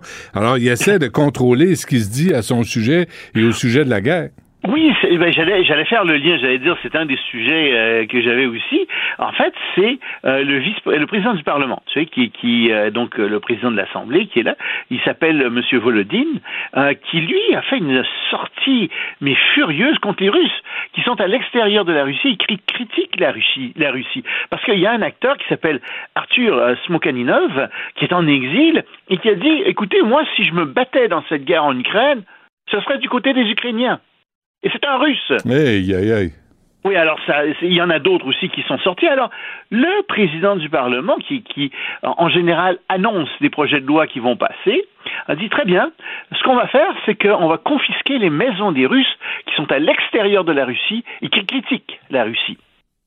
Alors ces gens-là, évidemment, sont sortis de la Russie, euh, sont propriétaires d'un appartement, d'une maison, de quelque chose comme ça. Ils le louent bien souvent, mais l'État va confisquer, euh, semble-t-il, ça. Il va y avoir un projet de loi. Qui, il, il y a de fortes chances qu'un projet de loi soit déposé, et euh, on voit bien donc que là aussi, les, les Russes sont vraiment pas contents parce que ils arrivent à juguler assez bien la- toutes les critiques contre la guerre en Ukraine à l'intérieur même de la Russie, mais pas à l'extérieur. Et donc, on n'hésite pas à dire que ces gens sont des traîtres euh, et qu'ils doivent être traités comme tels, ainsi de suite. Mais donc, c'est euh, véritablement un problème de liberté d'expression aussi. Euh, qui Pen- va- Penses-tu que Poutine risque de se faire empoisonner comme il, il empoisonne ses adversaires politiques? Là, je pense qu'il va avoir un problème. Il va, il, va, il va être obligé de porter des lunettes. Moi, je t'ai dit, il risque de confondre les fenêtres et euh, les portes. Euh, ça pourrait arriver aussi. Mais c'est vrai que en Russie, la nourriture euh, semble moins saine qu'on pourrait le Non, penser. c'est Et ça. Les, Les gens s'empoisonnent facilement. Le thé, il faut se méfier. toutes sortes de choses. Mm. Oui, c'est c'est assez assez curieux, n'est-ce pas? Des accidents qui arrivent. Ouais. La visite du PM du Japon à Ottawa, Oui, ça c'est très important parce que euh, Monsieur euh, Fumio Kishida est ici en visite. Il était, on en a parlé en Grande-Bretagne, il a signé, tu te souviens, je t'en ai parlé, d'un accord euh, très important, un accord militaire euh, avec la Grande-Bretagne. Et il vient ici maintenant, il va aller aussi à Washington. Il fait le tour en fait euh, des, du G7 parce que le Japon est le président du G7 euh, en, en 2023, donc c'est un peu normal qu'il fasse la tournée. Mais en même temps, le Canada et le Japon se rapprochent et le Canada va fournir davantage d'énergie au Japon, particulièrement euh, de gaz liquéfié, parce qu'il y a 10% du gaz japonais qui vient de Russie. Et curieusement, les Japonais ont moins confiance qu'ils vont recevoir les livraisons de gaz qu'avant. Euh, donc, ils veulent diversifier euh, leurs approvisionnements et le Canada fait partie de cette diversification. Le problème, c'est que le Canada ne pourra pas le faire avant euh, deux ans. Euh, il y a un terminal qui va s'ouvrir en 2025, mais qui va probablement parvenir à euh, approvisionner le Japon avec du, du gaz liquéfié canadien. Ce serait une excellente chose. Mais en même temps, il y a un resserrement des liens entre le Canada et le Japon dans toutes sortes d'autres domaines, euh, particulièrement euh, celui des, métaux, des minéraux, de l'agriculture, parce que le Japon ne veut pas dépendre euh, de la Russie, ni non plus de la Chine et qu'on voit bien dans la région que ces deux-là sont en train de s'entendre. Et en fait, le, gouvernement Fujimori, enfin pardon, Kishi, pardon, Kishida, la- la- Fumio Kishida l'a très bien dit, dit écoutez, avec ce que la Russie a fait en Ukraine, nous, euh, on se demande ce qui va arriver euh, en Asie de l'Est. C'est sous-entendu, c'est pas nécessairement la Russie qui va nous attaquer, mais on a bien peur que la, la Chine euh, s'empare de territoires euh, en Asie de l'Est. Et deuxièmement, ben quand même, il y a la Corée du Nord qui devient de plus en plus agressive, qui a tiré plus de 50 missiles euh, en quelques années. Et oui, ça nous inquiète. Donc, on est obligé d'augmenter nos capacités militaires. On en a déjà discuté. Le Japon va doubler ses dépenses militaires d'ici 2027. Elles vont passer de 1% de son PIB à 2% de son PIB. Et le Japon, donc, est en train de euh, consolider toutes ses alliances à travers le monde parce qu'on craint de plus en plus ce que la Russie et la Chine peuvent faire. Ouais, le nouvel euh, désordre mondial. Hein? On assiste à ça présentement. OK, avant qu'on se quitte, euh, rapidement, un mot sur euh, les jeunes 18-24 ans français. Ça, c'est un grand sondage IFOP euh, qui a été fait et qui est très, très intéressant. On a demandé euh, aux 18-24 ans euh, s'ils croyaient à un certain nombre de choses complètement fausses. Tu sais, du genre les pyramides d'Égypte ont été construites par les extraterrestres. Ou alors Trump, tiens sur Trump, les résultats électoraux ont été faussés et Trump aurait dû être président. Tu vois, le genre de truc. Ou encore en Ukraine, est-ce que des, Ukrainiens ont simulé des massacres, fait croire à des massacres russes alors qu'il n'y avait pas vraiment de, de, massacre, ou que les États-Unis ne soient pas allés sur la Lune. Sais, des, des choses qui que tout le monde sait qui sont vraies, c'est-à-dire que les États-Unis sont allés sur la Lune, il n'y a pas eu de simulation euh, de, par les Ukrainiens et ainsi de suite. Eh bien, on se rend compte que les jeunes euh, pour les deux tiers des jeunes de 18 à 24 ans croient des faussetés pareilles, au moins une des faussetés pareilles. Mmh. Et les chercheurs se sont dit, mais qu'est-ce qui arrive? Pourquoi est-ce que les jeunes croient tant de choses comme ça? Ils croient beaucoup plus que ne croyaient leurs parents ou leurs grands-parents. Ils sont beaucoup moins critiques, ils sont beaucoup plus crédules. Tu sais. Ils pensent par exemple que l'astrologie est à 54% est une science. Imagine l'astrologie, tu vois le genre. Alors, on s'est, on s'est posé, des chercheurs se sont posé la question, ils se sont dit, ils ont dit, nous, on a trois réponses. On pense que le premier problème, c'est les réseaux sociaux. Parce que sur les réseaux, les jeunes ne vont plus sur les médias traditionnels, radio, etc. Ouais, ils se parlent entre et, eux. Oui, et sur les médias traditionnels, il y a des vrais experts qui ont étudié ces questions-là toute leur vie et qui donnent un point de vue qui, qui, qui explique ce qui arrive et c'est vraiment euh, des experts, tu sais, c'est vraiment ça, c'est scientifique. Alors, ils vont pas dans ça, ils se laissent beaucoup guider euh, par des influenceurs sur les réseaux sociaux.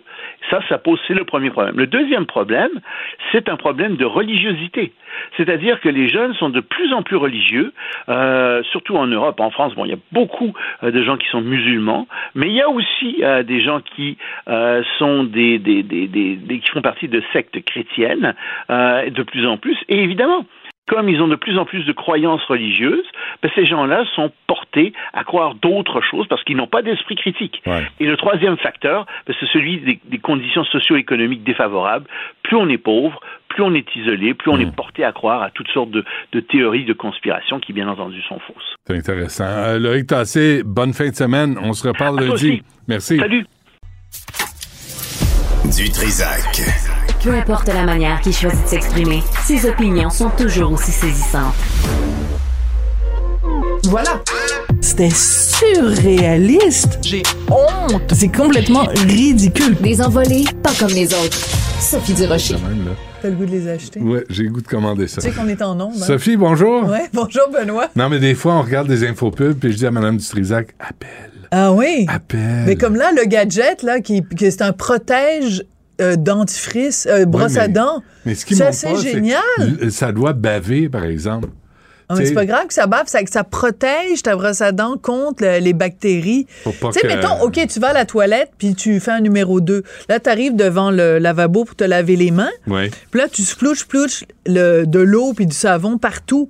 Mais ça atterrit sur ta brosse à dents. Fait qu'il y a peut-être des. Ah oui, ah oui, j'avais déjà vu un reportage là-dessus. Je pense que c'était à Non, c'est découvert. quand tu tires la chasse d'eau, faut que tu fermes oui, le couvercle. faut que tu fermes le couvercle parce, que sinon il y a des splouches partout. partout. Ouais. Et si ton bol de toilette est juste à côté de ton lavabo et que dans le lavabo ou pas loin du lavabo, tu as la brosse à dents, Mm. ben tu as du splouch splouch qui va sur ta brosse à dents. Tu quand, faut euh, toujours fermer le dessus du Tout truc. le temps, tout le temps. Et, et je recommande à plusieurs grandes vedettes et politiciens puissants de laver le- leur bol de toilette régulièrement pour, pour constater qu'eux autres aussi sont pleins de marde. Ah, excellent, d'accord, merci. que, Euh, bon tu- appétit à tout le monde Non, qui nous écoute en donné, mangeant. À un moment donné, faut, tu- que tu vois que t'es humain toi aussi. Ouais, ouais. Tu veux nous parler de cet extraordinaire euh, concept de François Havard? de pétage de coche. Alors donc François Havard pour qui j'ai le plus grand respect euh, donc dans la série Le Bonheur la, la deuxième saison euh, commençait cette semaine euh, sur les ondes de, TVA.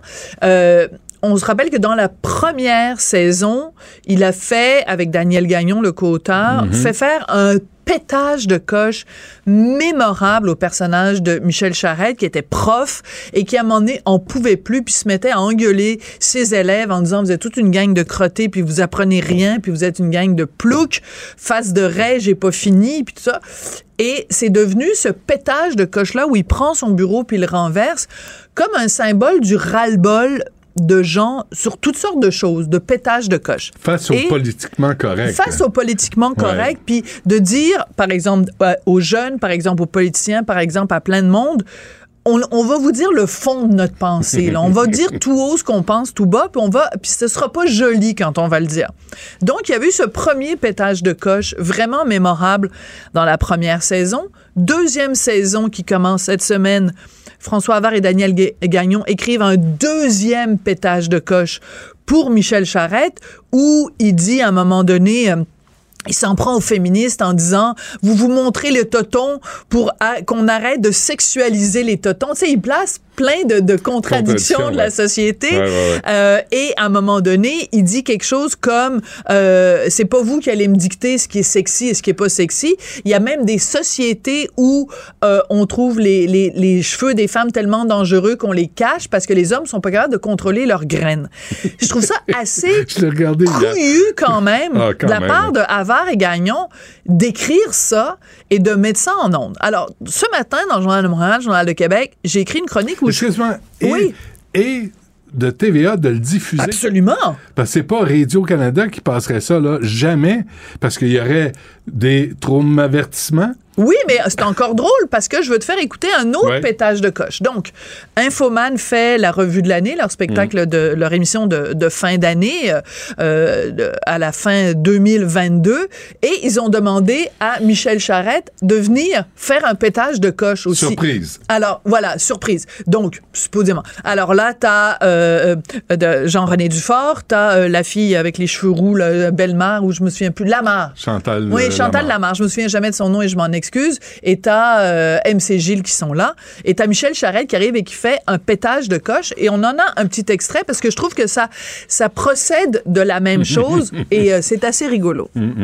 Mais là, on faisait juste fêter. Ta gueule, la petite face de raie! J'ai pas fini! C'est quoi l'idée, hein? Il y a eu des Olympiques en Chine, la Coupe du Monde au Qatar. C'est quoi l'affaire? Faut-tu bafouer les droits humains, esti, pour avoir des événements sportifs? Va-tu falloir que la ville de Québec impose la charia pour avoir les Nordiques? Hein? Va-tu falloir faire ça? Hey, ça va bien en esti. là. Euh, je trouve ça très drôle. Alors, tu disais, ça passe, ça passerait pas à Radio-Canada.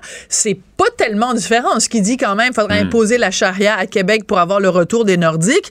Hey, écoute, euh, parler de la charia en demande si 2000. c'est- avant qu'il l'a écrit. J'imagine, j'imagine, parce Ouais. que sinon, c'est parce que c'est un concept aussi, l'affaire du pétage Michel de coche. Charette, là. Mais quel comédien absolument Mais- et fabuleux. alors, quand il se fait lessiver, hier, je regardais l'épisode Ouais. là, du Bonheur, deuxième saison, il se fait lessiver par un, un pseudo-féministe puis un autre, euh, un Marc. Un bien-pensant, un bien-pensant. Oui, très- très Marc Cassivi, Ouais, ouais. Tu sais, qui a toujours un petit peu de bave sur le bord de la bouche, là. Ouais. Et euh, là, et, et Charette prend son trou puis il subit les agressions. Il le joue comme Il est si... tellement bon. Et t'as de l'empathie pour lui. Tu dis, ah, man, tu te fais ramasser puis on veut pas que ça... Et là, tout à coup, bah, il se lève. Ouais. Il dit là, Asti, ça va faire. Et Ça il va. est très drôle. Il est, il est capable de jouer les deux. Il est absolument extraordinaire. Donc, il y a ces pétages de coche-là célèbres, donc celui de Michel Charette, saison 1, saison 2, à Mais moi, mon propos, c'était de dire, ben, j'en veux plus de pétages de coche comme ça. Je veux des artistes, je veux des auteurs comme François Havard, Daniel Gagnon. Je veux des gens qui nous, nous sortent du, de la rectitude politique. J'en veux plus en 2023. Il y en a eu quelques bribes en 2022. Ça en prend des gens qui disent, euh, ce que monsieur et madame tout le monde pense. 99% des gens qui ont écouté le bye-bye, il a été écouté quand même par 4 700 000 personnes, le bye-bye. Donc, euh, 99% des gens qui l'ont écouté au Québec, je suis sûre, étaient parfaitement d'accord avec la satire qu'ils ont faite des filles de Caleb, euh, euh, parce que Netflix, on le sait, a Ouais. retiré l'épisode numéro 2 des filles de Caleb parce que Ovila faisait un, un blackface. Mais Donc, ils ont remis les filles de Caleb à la sauce Netflix où il y a un personnage qui est, enfin, il y a un enfant, puis on, on dit, on sait pas si c'est une fille ou un garçon, donc il est non binaire. Euh, tu sais, je veux dire, la jument, la fameuse scène de l'étalon qui, bon, qui, qui, qui, qui, qui en grosse la jument, puis là t'as ma, ma Ma, ma, voyons euh, comment ah mais voyons là, Euh, Émilie Émilie- Bordelot Émilie qui Bordelot, dit ouais. qui dit euh, ben est-ce que le cheval est consentant et tout ça? Bon bref. Et mais les gens sont rendus là. La population est écœurée d'entendre parler de ces niaiseries là Mais dans tes pétages de coche, fais attention, là, t'as celle de, de Rambo Gauthier. Tu sais, il y a des pétages de coche qui sont qui nous amènent à réfléchir, puis il y en a qui sont l'expression, tu sais, de- oui, mais, d'une mais débilité. OK, là. d'accord, mais je veux, je veux juste qu'il y en ait plus. Après, euh, il y en a. y a- ben, moi, j'ai le droit de dire, il y en a certains que je trouve plus pertinents que, que Ouais. d'autres. D'ailleurs, je te rappelle, hier, on s'est parlé, toi et moi, du pétage de coche de Rambo Gauthier, et où il avait traité Patrick Huard de tapette. euh, En en, tout- en toupette. ouais. Bon, moi, j'ai pris ce segment-là de toi et moi pour en faire la promotion sur mes médias sociaux. Donc, je mets ça sur Facebook. Puis, dans le petit descriptif, j'écris euh, ben, traiter Patrick Huard de tapette, point d'interrogation. Vraiment, euh, tu sais, Rambo, euh, c'est pas une bonne idée. Ben, peux-tu croire que Facebook a suspendu mon compte? Puis ils m'ont dit, manifeste, la raison, c'est manifestation de haine. Wow. Ça veut dire que l'algorithme n'est pas assez intelligent pour savoir qu'au contraire, je fais, je dénonce cette manifestation de haine. Et là, tu peux négocier avec Facebook quand ils te suspendent ton Ah oui? compte.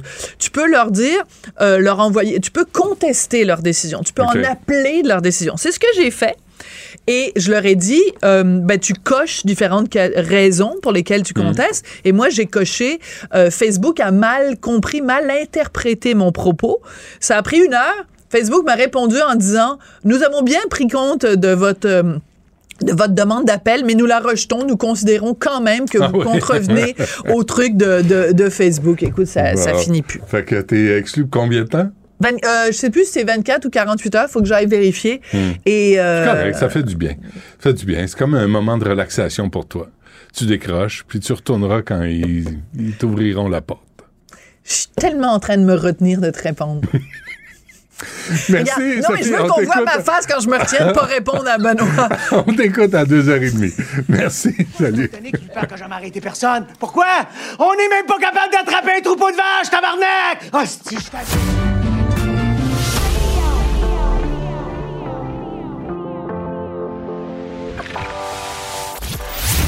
Il cuisine, il talonne, il questionne pour obtenir les vraies réponses.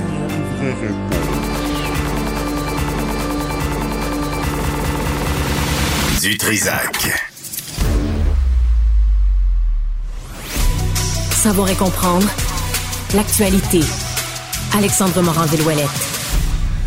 Alexandre, bonjour. Bonjour, Benoît. Alors, euh, explosion à Saint-Roch euh, de la Chigan. Ouais, aujourd'hui, là, vers midi, on a fait le point, euh, selon le- évidemment les. La Sûreté du Québec, les autorités en place, le ministre de la Sécurité publique, François Bernardel, qui était sur place avec Caroline Proux, la ministre responsable de la région de l'Anaudière, au lendemain de cette explosion très violente là, qui a soufflé Propane La Fortune, entreprise familiale de Saint-Roch, de Lachigan.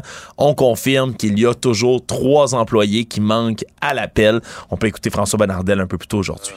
Le constat présentement nous indique toujours qu'il y aura au moins trois. Il y aura au moins trois personnes disparues. Je peux rien vous confirmer pour le moment. Euh, le site, comme vous le savez, euh, est sécurisé. Le travail va commencer dans les, dans les prochaines heures, sinon les prochains jours, pour sécuriser. Alors, quand on parle du site sécurisé, évidemment, avec la tempête de neige qu'il y a, il est important de ne pas laisser les débris être ensevelis, là, même si on a réussi à maîtriser l'incendie. Hier, en fin de journée, il y avait une cinquantaine de policiers qui étaient sur les lieux pour tenter de maîtriser le brasier. On a eu droit à toutes De- sortes de témoignages. Ouais, de, de- de pompiers, pardonne-moi. Euh, on a eu droit à toutes sortes de témoignages de gens qui sont passés tout près, un homme qui aurait voulu tenter de porter secours à quelqu'un qui était sous les décombres, mais semble-t-il vraiment là, que les risques d'explosion qu'il y avait, parce qu'on entendait toujours des bonbonnes de propane péter les unes après les autres là, en raison de la chaleur, on n'a pas pu venir prêter main forte. fallait vraiment maîtriser le brasier. Donc, on a toujours trois personnes qui manquent à l'appel et la communauté là, est vraiment très, très ébranlée. Bon. Et Québec solidaire qui réclame une commission parlementaire d'urgence à propos de... Oui, à propos de Sophie Brochu et de son départ, on veut demander au gouvernement Legault du côté de Québec solidaire de tenir une commission parlementaire d'urgence pour que Sophie Brochu elle-même vienne donner son point de vue aux parlementaires sur le rôle que devrait avoir Hydro-Québec avant la fin de son mandat le 11 avril prochain parce que le gouvernement s'est engagé à tenir une audience comme ça en mars dernier d'inviter Sophie Brochu pour qu'elle vienne parler des orientations. Mais maintenant qu'elle a qu'elle a annoncé son départ, ça devient encore plus pertinent selon Gabriel Nadeau-Dubois, le porte-parole de Québec solidaire qui craint évidemment que les visées personnelles de Pierre Fitzgibbon prennent le dessus sur les objectifs d'Hydro-Québec à court et à long terme. Mais Donc, ça ne on- sera pas, là, parce que euh, Legault est, est majoritaire, puis il n'a pas à se plier aux demandes de Québec solidaire. Mais il a dit qu'il consulterait les oppositions déjà pour la, la- Ah ouais? la succession de Sophie Brochu. Est-ce qu'il va vouloir également donner suite à cette demande-là? Il n'y a rien qui est moins sûr pour l'instant, mais ça restera à voir. C'est la décision quand même, comme tu le dis, du gouvernement Legault. Lisa Marie Presley est décédée, 54 ans. Ouais, un décès là, qui a secoué évidemment un peu tout le monde, vu qu'elle est décédée là, un- quand même en bas âge, là, disons-le comme ça. Crise cardiaque hier, en début de matinée, les ambulanciers de Los Angeles là, qui sont intervenus à son domicile. Elle est en arrêt cardiaque complet. On disait au départ avoir réussi à la réanimer, avoir un pouls. Mais finalement, elle est décédée donc de cet arrêt cardiaque. Elle se trouvait là, dans les derniers jours, on l'avait vu le 8 janvier dernier, pour souligner l'anniversaire de naissance là, de son célèbre père Elvis Presley du 16 août 1977 et euh, qui est décédé le 16 août 1977. Et elle avait célébré, elle a semblé en bonne santé, elle était aux Golden Globes aussi. Donc on l'avait vu dans les derniers jours là, faire des apparitions publiques, semblait pas vraiment mal en point. Mais finalement, là, elle est décédée. Et ce que je peux te dire, Benoît, c'est que ça alimente les machines à rumeurs là, dans le milieu du complotisme. hein. Son célèbre père, on le sait, là, Elvis, qui, qui fait l'objet d'ouvrages, de livres depuis son décès. Comme, quoi, il serait pas vraiment mort, caché, agent double du FBI. Il y a des erreurs de prononciation dans sa pierre tombale. Et j'en passe. Il y en a des centaines des théories autour d'Elvis Presley. Et donc, il y en a aussi qui s'emballent en disant soit que A, elle serait pas morte elle non plus, serait allée le rejoindre, ou B, Benoît, ben c'est le vaccin qui l'a tué. C'est Ah. pour ça qu'elle est morte elle aussi. T'aurais dû savoir. Voilà. OK. Et euh, Trump a l'organisation condamnée à 1 600 000 d'amende. Pourquoi? 1,6 million d'amendes pour fraude financière et fiscale, ça a été annoncé aujourd'hui. C'est l'amende maximale, hein, Benoît? Moi, ça m'étonne toujours que des compagnies multimilliardaires aient une amende maximale, c'est 1,6 million de dollars. Mais quoi qu'il en soit, elle a été là, donc condamnée pour ses fraudes fi- financières et fiscales. On donnait des avantages indus à certains hauts dirigeants de l'entreprise, mais on les cachait pour sauver en impôts et en taxes. Très bien. Alexandre Moranville, merci. Salut. À lundi. Une voix qui porte, des idées concrètes, des propos qui résonnent. Benoît Dutrisac, déstabilisant, juste comme on aime. C'est son anniversaire. On a, il y a eu une nouvelle qui a fait beaucoup de bruit, qui a provoqué une vague, disons, de scepticisme. Puis euh, on a avec nous euh, une des principales intéressées, Andréane Slide, c'est comme ça qu'on prononce? Oui, exact. Bon, euh, Andréane, bonjour, merci d'être euh, d'être avec nous. On peut, euh, j'aimerais ça qu'on reparte, euh, parce que c'est délicat comme entrevue, là, puis il y a, des, y a des, des lieux où moi je veux pas aller, là. Je veux- votre vie privée, ça vous appartient. Mais là, il y a eu un procès, et euh, ça remonte à juillet 2018. Yannick Giguère vous a agressé sexuellement. Oui. Et lors d'un, et on a euh, plaidé une- un épisode de sexe, sexomnie. Oui. Là, il a été reconnu non criminellement responsable, mais va être inscrit au registre des délinquants sexuels pendant 20 ans. Votre réaction au verdict? Euh, moi, j'ai accueilli ça avec satisfaction. Oui. Ouais, j'ai pas de. Comme j'ai déjà dit, moi, ma réaction qui me le plus surprise, vraiment, bon, je sais que les réactions générales de la société, c'est eux ne sont pas contents. Ils considèrent que monsieur aurait dû faire de la prison. Mais pour moi, vu la durée du processus qui est de 4 ans, tout ça, euh, puis, c'est des choses que les gens ont tendance à oublier. Là. Il y a une justice qui se fait en dehors euh, du milieu carcéral, tout ça. Euh, je veux dire, euh, la réputation de monsieur déjà est affectée à ce niveau-là, tout ça. Ouais. En même temps, c'était un ami. Là. Pour moi, c'est pas, pas une question de rentrer dans une guerre, une haine. C'était plus une question, il m'est arrivé quelque chose. Si j'ai pris cette décision-là, c'est peut-être parce qu'il y a d'autres personnes à donné dans ma vie auparavant qui ont fait des choses qui n'auraient pas dû. Et puis je me suis dit, bon, ben là, je vais, je vais tenter. Puis je, je savais que si je faisais de plainte, en fait, j'avais pas le contrôle là-dessus et que Mm. peu importe, là, c'est ce qu'il faut se dire aussi si on décide de porter plainte, faut accepter, faut s'attendre à quel que sera le résultat, faut être prêt mentalement à Ouais. accepter qu'on n'a pas le contrôle. Qu'est-ce qui était important pour vous? Là? Ça fait quatre ans, plus de quatre ans, quatre ans et demi presque Mhm. que, que ça dure, ça, depuis l'événement juillet 2018. Qu'est-ce qui était important pour vous qui, qui ressorte de tout ça? Euh, ben moi j'aimerais ça plus être, être une voix, je vous dirais pour. euh, je sais qu'il y a des personnes, des victimes, euh, qui, je trouve qu'il y a beaucoup de honte qui pèse sur les victimes, qui est inutile. L'avez-vous ressenti, ça? Euh, oui, à certains moments, je l'ai ressenti parce que moi, on m'avait vraiment vivement conseillé de ne pas parler à personne jusqu'au verdict pour ne pas rien affecter. Mhm. Euh, donc, moi, j'avais pas le contrôle là-dessus sur rien. Euh, des fois, j'étais parfois laiss- laissée dans le néant. Je voyais souvent les commentaires de, des gens en dessous des, des articles de journaux. Puis moi, c'est des choses qui venaient me chercher personnellement parce que je connais mon histoire personnelle. Mhm. J'étais là, comme je vous dis, c'est pas... Monsieur était un ami, OK? Un très bon ami. Yannick là, c'est Oui, un, c'est ok? un bon ami. Oui, c'est un bon ami, OK. oui. On va, on va y arriver parce que vous avez fait, je veux juste dire aussi, euh, Andréane, que vous avez fait lever l'interdiction de publication justement là, pour pouvoir prendre la parole, là, pour Exact. donner votre version. Alors, c'est, vous, vous allez où vous voulez, là, mais ça, c'est un soir de juillet 2018. Si on peut juste recadrer l'histoire de ce que vous avez vécu. Mhm. OK. Ben, soir de juillet 2018, à la base, euh, j'avais été rencontrer quelqu'un, une date, que je n'étais pas à l'aise avec cette date-là, mais qui habitait dans le coin de M. Giguère. Puis finalement, bon. euh, Qui était un ami, lui. Oui, M. Giguère était un ami. OK. Donc, j'ai décidé de, de quitter de l'endroit où j'étais. Puis, j'ai contacté M. Giguère savoir qu'est-ce qu'il faisait parce que c'était quelqu'un que je voyais souvent à l'époque. Euh, puis là, il me dit, c'est ça, qu'il était chez une de ses amies qui était en déménagement. Euh, puis qu'après, ils avaient prévu d'aller euh, au bar Le Brutopia parce qu'il y avait un chansonnier qui était là-bas ce soir-là. OK. Euh, puis, euh, dans le fond, cette personne-là co- connaissait le chansonnier.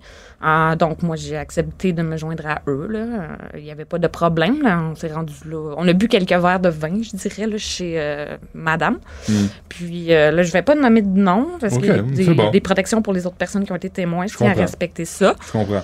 Euh, bref, euh, ça s'est ça s'est quand même bien passé, tout ça, la soirée. Euh, comme je dis, tout ce qui a été dit, euh, peu importe de qui ça vient, là, ça c'était très véridique. Il n'y a pas eu de, de rapprochement de quoi que ce soit. La soirée se passe bien, là. Ouais. Tout, tout va bien. Puis là, si je comprends bien, c'est que vous, vous restez là à coucher parce que vous êtes éméché. Oui. Ben, éméché. Je suis comme. Je suis pas éméché au point de perdre mes moyens, Ouais. on s'entend, là. OK. Euh, je dirais pas que j'étais en état d'ébriété. OK. On va dire euh, en bon québécois, pompette un peu. là. OK, c'est parfait. Puis là, euh, là, vous vous réveillez quoi la nuit? Qu'est-ce qui s'est passé? Bon, là, en fait, je tiens à recadrer. OK? Parce qu'il y a beaucoup de choses qui se sont dites dans les journaux Ouais. qui n'étaient pas exactes. Nous étions trois personnes. D'accord? Euh, moi, j'avais demandé à M. Giguère si je pouvais dormir là, puisque je résidais loin, tout ça. Euh, il m'avait dit oui, qu'il n'y avait pas de problème. Son ami, ce que je ne savais pas non plus, avait demandé la même chose. On est embarqués les trois dans le taxi. Là, je me suis rendu compte qu'elle aussi avait demandé, en fait, elle avait demandé si elle pouvait dormir chez monsieur parce que c'était pas installé encore chez elle vu qu'elle était en déménagement. Euh, ce qui s'est passé, c'est que moi, en fait, eux sont rentrés directement. Moi, j'ai fumé une cigarette à l'extérieur. OK? C'était pas la première fois que je dormais, c'est Monsieur Giguère. Je tiens à le préciser. J'ai même déjà fréquenté Monsieur Giguère. Nous avons déjà eu des rapports sexuels consentants. Je n'ai jamais eu de problème auparavant avec Monsieur Giguère. Puis, euh, bref, c'est ça. Quand je suis rentrée, euh, ben, en fait, là, c'était dans le salon, il y avait un tatami, mais moi, j'avais déjà dormi dans le salon auparavant chez M. Giguère. Euh, puis, bon, il faisait son. Bon, Euh, là, elle était déjà couchée là. Là, il m'avait proposé est-ce que vous, tu veux dormir là ou dormir euh, dans le lit avec moi? C'est comme tu veux. Mhm. Bon, apparemment qu'il y aurait eu deux places pour dormir sur les tatamis, mais moi, ce, ce n'est pas ce que j'ai vu visuellement. Dans ma tête, à moi, c'était il y a une place. Donc, par principe de confort, je suis allée dormir avec M. Giguère. OK. Et là, vous, euh, là, vous vous rendez compte, mais M. Giguère savait, là, ce, que- ce que je comprends de l'histoire, puis corrigez-moi, Andréane, je me trompe, là, il savait qu'il souffrait de sexomnie. Là. Il l'avait, dé- ça s'était dé- déjà produit avec son ancienne conjointe. C'est ce que son ex-conjointe a dit. Euh, Le croyez-vous? Écoutez, moi, ce que je peux dire, c'est qu'à moi, personnellement, il ne m'a jamais parlé de ça. Euh, euh, il n'a jamais. euh, en fait, il n'y a jamais eu de diagnostic officiel avant, justement, la- les accusations. Euh, puis comme ça faisait longtemps que je connais, je connaissais des amis aussi de M. Giguère, tout ça. Euh, jamais j'ai entendu ni de son ex-conjointe, ni de lui des épisodes de la sorte. Ouais. Euh, par- Genre, je me suis réveillé la, la nuit passée, là, puis Mhm. j'ai, posé des gestes sexuels, puis je suis endormi, puis on me l'a dit le lendemain matin. Ça, il vous a jamais dit ça? Non. Par contre, euh, je- là, de ce que j'ai su, moi, je connaissais pas les noms. On garde ça, les noms Ouais, privés. ouais, ouais. Euh, L'ex-conjointe de M. Giguère était aussi une amie à moi. OK? OK. Monsieur était en couple à ce moment-là. Euh, son ex-conjointe était éloignée pour des raisons du travail. Là. Elle n'était pas au domicile. Euh, je ne remettrai pas en doute la parole de son ex-conjointe OK. sur qu'est-ce qu'elle dit. OK? OK. Ça- moi, j'ai besoin. Moi, je suis un homme, là. Ouais. Puis j'ai besoin, Andréane, là, je, puis je, je veux pas aller au-delà de ce qui est, ce qui est correct, là. Mais je, je lisais cette nouvelle-là, puis tout le monde a réagi de la même façon, là, en haussant les sourcils, puis en disant vraiment. Puis là, je me disais, le- ce que je lisais là, Giguère a tassé, excusez-moi là, de votre petite culotte pour vous pénétrer après avoir mis un préservatif. Et là, moi, je me suis mis à scénariser ce que je lisais. Puis là, tu dis, euh, d'abord, il trouve un condom, il prend le temps de déchirer l'enveloppe, de le mettre comme du monde, de vous, de vous bouger, de bouger votre culotte, de vous pénétrer. Et tout ça, il- il- pendant qu'il est endormi. Écoutez, moi, ce que je peux vous dire, premièrement, là, je tiens à corriger les faits. OK, j'étais figée. Ça aussi, je vais, je vais, je vais Ouais, aussi, ouais, hein, sur les réponses traumatiques. Ça, c'est un autre mythe, là. Ouais. Il y a quatre réponses, en fait, trois réponses traumatiques. Le fight, le euh, freeze, or, euh, Tu fuis? freeze, dans le fond, puis il y a l'autre qui est la fuite, OK? Euh, ça, c'est un mythe, là. Les gens, ils pensent que parce que tu réagis pas que c'est un état de sidération en français qu'on dit, là. C'est le cerveau OK. qui bypass pour protéger. Bon. Ben, moi, ça a été ma réaction. Euh, je n'ai pas vu visuellement. J'ai entendu le son d'une table de chevet qui s'ouvre et d'une enveloppe. Et de ce que je peux vous dire, OK, parce que le juge, là, je vais souligner le travail du juge, et le juge a fait un très bon travail dans Mhm. ce dossier. Il Mhm. avait été chercher des paragraphes euh, de dossiers de cours auparavant. Et puis, ça, apparemment, qu'il y aurait vraiment quelqu'un qui aurait conduit 3 km en état de somnambulisme dans un des jugements. À partir de là, moi, je ne suis pas psychiatre, OK? Euh, monsieur a fait venir ses experts. Euh, si, je ne remettrai pas en doute ça. Mais c'est important, Andréane, parce que vous l'avez dit vous-même, faudrait pas commencer à dire Ah, j'étais en état de sexomnie puis j'ai agressé euh, une, une amie ou une telle ou tu sais. Et puis il y a un autre cas là, de frère et sœur où le gars plaide euh, sexomnie. vous, êtes- vous êtes au courant. Puis c'est ce que j'ai trouvé intéressant de votre réaction. Euh, vous avez dit le verdict est correct, je suis satisfaite, je, je vous paraphrase comme il faut là. Oui, oui. Mais euh, mais il faudrait pas commencer à penser que c'est une euh, c'est une excuse là pour agresser les, les femmes. Exact. Ben moi, c'était ma crainte. Moi, comme je vous dis, euh, là, je vais recadrer un petit peu parce qu'au début, quand j'ai porté ma plainte, un des premiers enquêteurs qui m'a contacté, je nomme pas de nom, là, euh, m'avait dit que ça ne se rendrait pas, probablement pas en cours, là, que, que quasiment mon chien était mort. Que c'était comme parole contre parole, OK? Donc, en fait, là, euh, parce que quand je suis descendue, moi, j'ai attendu qu'il se rende. Même, en fait, j'étais pas sûre, là. J'ai texté à un de mes amis pendant qu'il était couché dans Qu'est-ce que je fais? Je suis comme... Parce que moi, mon réflexe, c'est, hey, je vais pouvoir prendre une bière avec ce gars-là, puis le regarder dans les yeux? Tu sais, c'est un ami, ça fait longtemps. Puis je sentais qu'en temps de moi, non, mais j'étais comme, je suis faire quoi avec ce qui vient de se passer, tu sais? Puis mon ami, il me dit, ben, c'est un viol, va porter plainte, Andréane. Bon, ben, j'ai attendu que monsieur se rendorme, puis finalement, ben, écoutez, je suis partie au poste de police, là, mais monsieur n'était pas au courant que j'étais dans une telle démarche. Il, m'a envoyé des messages textes pendant que j'étais au poste de police. Qu'est-ce que je fais? Est-ce que je réponds? Non. C'est Réponds c'est- pas. c'est vraiment bizarre. C'est hein. ça. Mais l'enquêteur Ouais. m'avait dit ça. Mais moi, j'avais dit, ben écoutez, rendu là, si ça se rend pas en cours, je vais juste répondre à M. Giguère. Là, il me texte depuis hier. Pourquoi je veux plus lui parler? Bon, puis là, il m'a dit, fallait pas faire ça, mais moi, j'ai la tête dure un peu, lui, il m'avait dit. fait que finalement, j'avais décidé de, de justement dire, bon, ben, tu sais, je veux plus te parler, parce que moi, si on me dit, ça se rendra pas en cours, là, ben, garde, j'abandonne, je vais juste dire que je veux plus parler à M. Ouais. Puis c'est là qu'il m'a répondu un très long texte où il m'a parlé de son trouble de somnambulisme. Mais comme je vous dis, moi, j'étais un peu incrédule en lisant ça. J'avais jamais entendu parler de cette maladie-là. Mais OK, euh, avant qu'on se quitte, Andréane, euh, est-ce que s'il savait, là, il aurait pu vous avertir. Tu viens, euh, mais, mais je t'avertis que j'ai ce, ce problème de santé mentale. On décrit ça comme un problème de santé mentale. Il aurait pu vous avertir. Puis vous auriez pu. pu décider, à- oui ou non, d'embarquer dans ce lit-là. Euh, écoutez, Si vous l'aviez su, là. on peut aller dans cette lignée-là. Hmm. Comme je vous dis, moi, j'ai remis ma plainte. C'est comme ça le, le processus judiciaire ou criminel. On en tant que victime, on dépose plainte. Mhm. OK? On n'a pas le contrôle là-dessus. On est témoin. C'est le procureur de la couronne qui décide quelles sont les procédures, sur quoi il lui il enligne en fait sa poursuite. C'est sûr qu'il aurait pu aller là. Encore là, moi, je mets pas, je remets pas le travail de personne en doute. Ils font qu'est-ce qu'ils ont à faire. Mhm. Moi, je considère que pour la durée de tout ça, 20 ans, là, inscrit au registre des délinquants sexuels, son non. ADN est enregistré. Écoutez, le monsieur, là, il- à chaque fois qu'il va appliquer pour un emploi, ça va apparaître. Donc, vous êtes satisfait du verdict. Euh, avez-vous, en, en conclusion, avez-vous le sentiment d'avoir pu dire ce que vous vouliez dire ou le procureur de la couronne parlait en votre nom, puis il y a des fois, il y avait des frustrations? Moi, j'ai pas eu de frustration. Quand ça a été le temps de parler, j'ai pu le faire. La seule chose, c'est qu'à un moment donné, le procès a été reporté quand je devais témoigner originalement parce que le papier d'expertise était attendu. Ouais, ouais. C'est surtout les délais, je trouve, qui sont frustrants.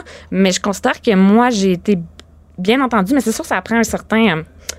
une certaine solidité pour aller témoigner Mhm. devant un juge parce qu'on se fait aussi remettre en question hein, par l'avocat de la défense. Mm. Puis euh, c'est aussi pour ça que j'ai décidé de venir témoigner parce que je souhaiterais vraiment là, que les victimes elles arrêtent de se sentir en honte d'être. faudrait quasiment être la victime parfaite. Je vais le dire dans. ce- À un moment donné, je suis comme est-ce que le fait d'être née femme, c'est un défaut en soi. Mhm. Est-ce que le fait que je sois couchée dans le même lit qu'un homme, est-ce qu'on va diminuer l'intelligence d'un homme en disant que monsieur n'est pas capable de se contrôler, que c'est un animal? Moi, je ne crois pas ça. Mhm. OK? Euh, là, je veux dire, je- en même temps, moi, le meilleur homme de ma vie, c'est celui qui m'a accompagné, qui est venu me chercher à l'hôpital, qui est venu pour le verdict. C'est Mhm. mon père. C'est son Mhm. anniversaire aujourd'hui. Il a Bon, ben. 71 ans. 71 ans. Donc, On, on lui fête, souhaite papa. euh, joyeux anniversaire.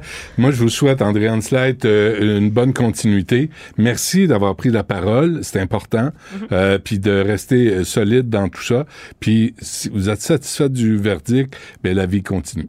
C'est ça, la vie continue. Faut pas. faut- moi, je voulais pas garder de haine. Je comprends. C'est c'est tout. Là. Je voulais juste que le l'acte soit reconnu. Le juge l'a reconnu, il l'a dit. Ça l'a pas été nié. Ça s'arrête Pour là. moi, c'est une justice. Parfait. André Slate, merci à vous. Vous écoutez Du Trisac. Cube Radio. Sans retenue, sans tabou, Anaïs Gertin-Lacroix. Anaïs, bonjour. Allô, Benoît? Bon, excuse-moi, l'entrevue a duré plus longtemps que prévu, mais euh, allons-y. As-tu as des commentaires sur cette entrevue-là? J'ai absolument rien entendu, Ah, Benoît, parce qu'on a eu des problèmes de son. Donc, j'étais connecté, mais j'avais aucun son. Mais c'est intéressant parce que c'était Ben, André pas. Slide qui, qui arrive et qui, a, tu sais, qui dans le, le procès de sexomnie, euh, qui, qui, qui voulait rétablir certains faits. En tout cas, je t'invite à, à l'écouter. Elle était vraiment, vraiment intéressante. Ben, Euh, c'est sûr que je vais réécouter. Écoute, euh, problème de son, j'ai aucun pouvoir là-dessus. Je m'excuse. Ben non, ben non, ben non. Euh, OK, tu veux me parler, euh, toi aussi, les familles de pénis. C'est rendu a des familles. Il y a sept familles de pénis, OK, Benoît? Darren Breen, qui est un spécialiste du pénis, justement, qui est aussi euh, directeur général de Immedicare, qui est dans le fond Immedicare, qui est un, distributeur d'objets médicaux. Et lui, il a tellement envie de pénis dans sa vie, Benoît, qu'il s'est dit, là, je vais les séparer en sept, euh, sept familles pour euh, aider peut-être les, les gens qui ont un pénis à se situer, à savoir dans quelle famille ils se retrouvent. OK, donc je vais commencer. Euh, le pénis qu'on retrouve le plus est celui qui est tout à fait uniforme, que l'on nomme le concombre, Benoît. Donc ça, c'est un pénis qui est aussi épais à la base quand son bout, avec une certaine longueur et un diamètre, dit normal, et ça jusqu'à important. Donc, c'est un pénis quand même de taille importante. S'en est suivi de la saucisse. Benoît, c'est pas moi qui invente ça. Donc, c'est euh, la même, euh, je te dirais, c'est comme le, le concombre, mais une version un peu plus euh, petite. Donc, c'est un pénis qui est uniforme, et cette fois-ci, on est de taille moyen à petit pénis. Maintenant, il y a ce que l'on nomme le crayon de papier, et ça, c'est un long pénis du début à du, de, de, de, de- de- du bout, en fait, à la base. Là. Donc, ce pénis, encore une fois, qui est uniforme, mais on est vraiment sur la longueur, un pénis qui se veut assez mince. Alors qu'il y a, est-ce que tu me suis? T'es vois-tu dans ta Je- tête? non, malheureusement, oui. Non, continue, j'essaie de, de, de suivre, oui. OK. Il y a le poivron maintenant, comme on est quand même dans les légumes, là, je te dirais, Ben oui. qui se veut un pénis qui est plus court, mais un pénis épais. Ensuite, il y a certains spécialistes l'appellent le champignon, d'autres l'appellent le marteau. Donc ça, c'est un pénis qui est plus large au bout qu'à la base. Ben, Ensuite, voyons donc. ben, je te le dis, il y en a sept, c'est pas moi qui invente ça. Euh, le cône de glace, maintenant, donc, Oui. c'est un pénis qui a un, comme un cône, donc la base est plus intense, alors que le bout est plus mince. Donc, on a vraiment, imaginez-vous, on en voit plein à Montréal des cônes, donc ça a cette forme-là. Orange. Et ouais, orange, ça, c'est Ouais. une autre histoire. Si c'est orange, il y a un problème dans tout ça. Va appeler votre médecin. va consulter. Et sinon, Benoît, je termine avec la banane parce que l'on, qu'on- souvent quand on pense à un pénis, ben on pense à une banane. Ouais. Donc, c'est un pénis qui se veut avec une verge courbée. Donc, que ce soit à bâbord, tribord, si vous avez Titanic, vous savez de quoi je parle. Donc, à gauche ou à droite. Mais ce qui est important de savoir, Benoît, c'est que ce pénis qui est courbé doit l'être depuis la naissance. Donc, si en vieillissant, Benoît, votre pénis se met à courber, là, ça peut devenir vraiment dangereux et c'est ce qu'on appelle la pyronie. Donc, ça, c'est un épaissement des tissus fibreux à l'intérieur du pénis et c'est ce qui va causer justement ce, ce changement de, de direction, ce changement de cap. Donc, si jamais c'est quelque chose... C'est vendredi. Ah ouais. Donc, Ma- si c'est quelque Marianne, chose qui- Marianne euh, me, me refait une question. là. Il n'y a pas, il y a pas euh, la famille d'aubergines? Euh. C'est dans les émojis, il me semble. C'est dans les émojis, effectivement. Euh, non, mais écoute, je, je peux faire des recherches. Si aubergine, il y a. Sauf qu'une aubergine, souvent, le, le- le- le- la base est plus large que la pointe. Donc, ça ressemble un peu à ce que l'on appelle le marteau ou le champignon. Mais pour Marianne, on peut appeler ça aussi euh, la famille des aubergines. Des aubergines. OK. Alors, qu'est-ce qui est le plus populaire? Est-ce qu'on le sait? Ben, je te dirais que le concombre fait partie donc ces pénis qui sont dits euh, plus uniformes, je te dirais de large à très large. Donc c'est ce que l'on retrouve le plus, mais encore là, euh, il y en a pour euh, tous les goûts et pour tous les styles. Ouais, même des 4 pouces, paraît-il. Elle l'attendait, oui. Ouais. on, on a-tu le temps pour l'autre sujet? La maillotche? Oui, ah oui, on a le temps.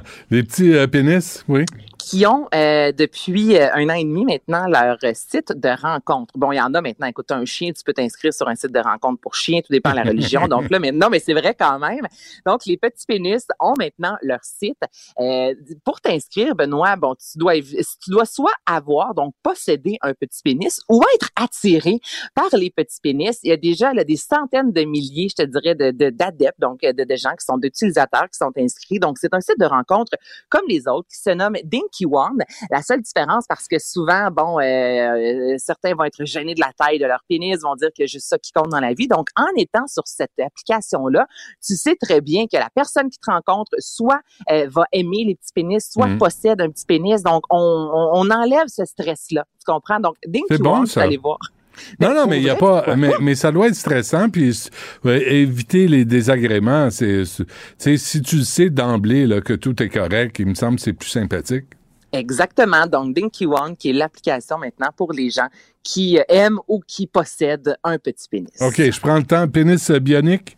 Pénis bionique, ben, je te parlais il y a quelques secondes justement de Péroni. Et ce sont des Chinois, Benoît, qui ont euh, découvert récemment parce qu'il y a un homme sur quatre hein, qui vit avec la maladie de Péroni. Donc, c'est énorme. Et on dit qu'un homme sur deux dans sa vie va souffrir, euh, ben pas souffrir, mais va avoir des troubles de l'érection. On s'en est parlé hier. Certains troubles peuvent euh, être en lien avec une maladie cardiaque, alors qu'il y a des troubles vraiment qui sont liés justement à la Péroni. Donc, c'est à l'intérieur du pénis, les tissus adipeux notamment qui ont changé, qui ont élargi. Donc, c'est ce qui peut causer, entre autres, euh, ce problème-là d'érection. Alors, ce que les médecins chinois ont fait, là, le test a été fait sur un cochon d'Inde, OK? Et ça a fonctionné. Donc, il reste à voir si ça fonctionne sur l'humain.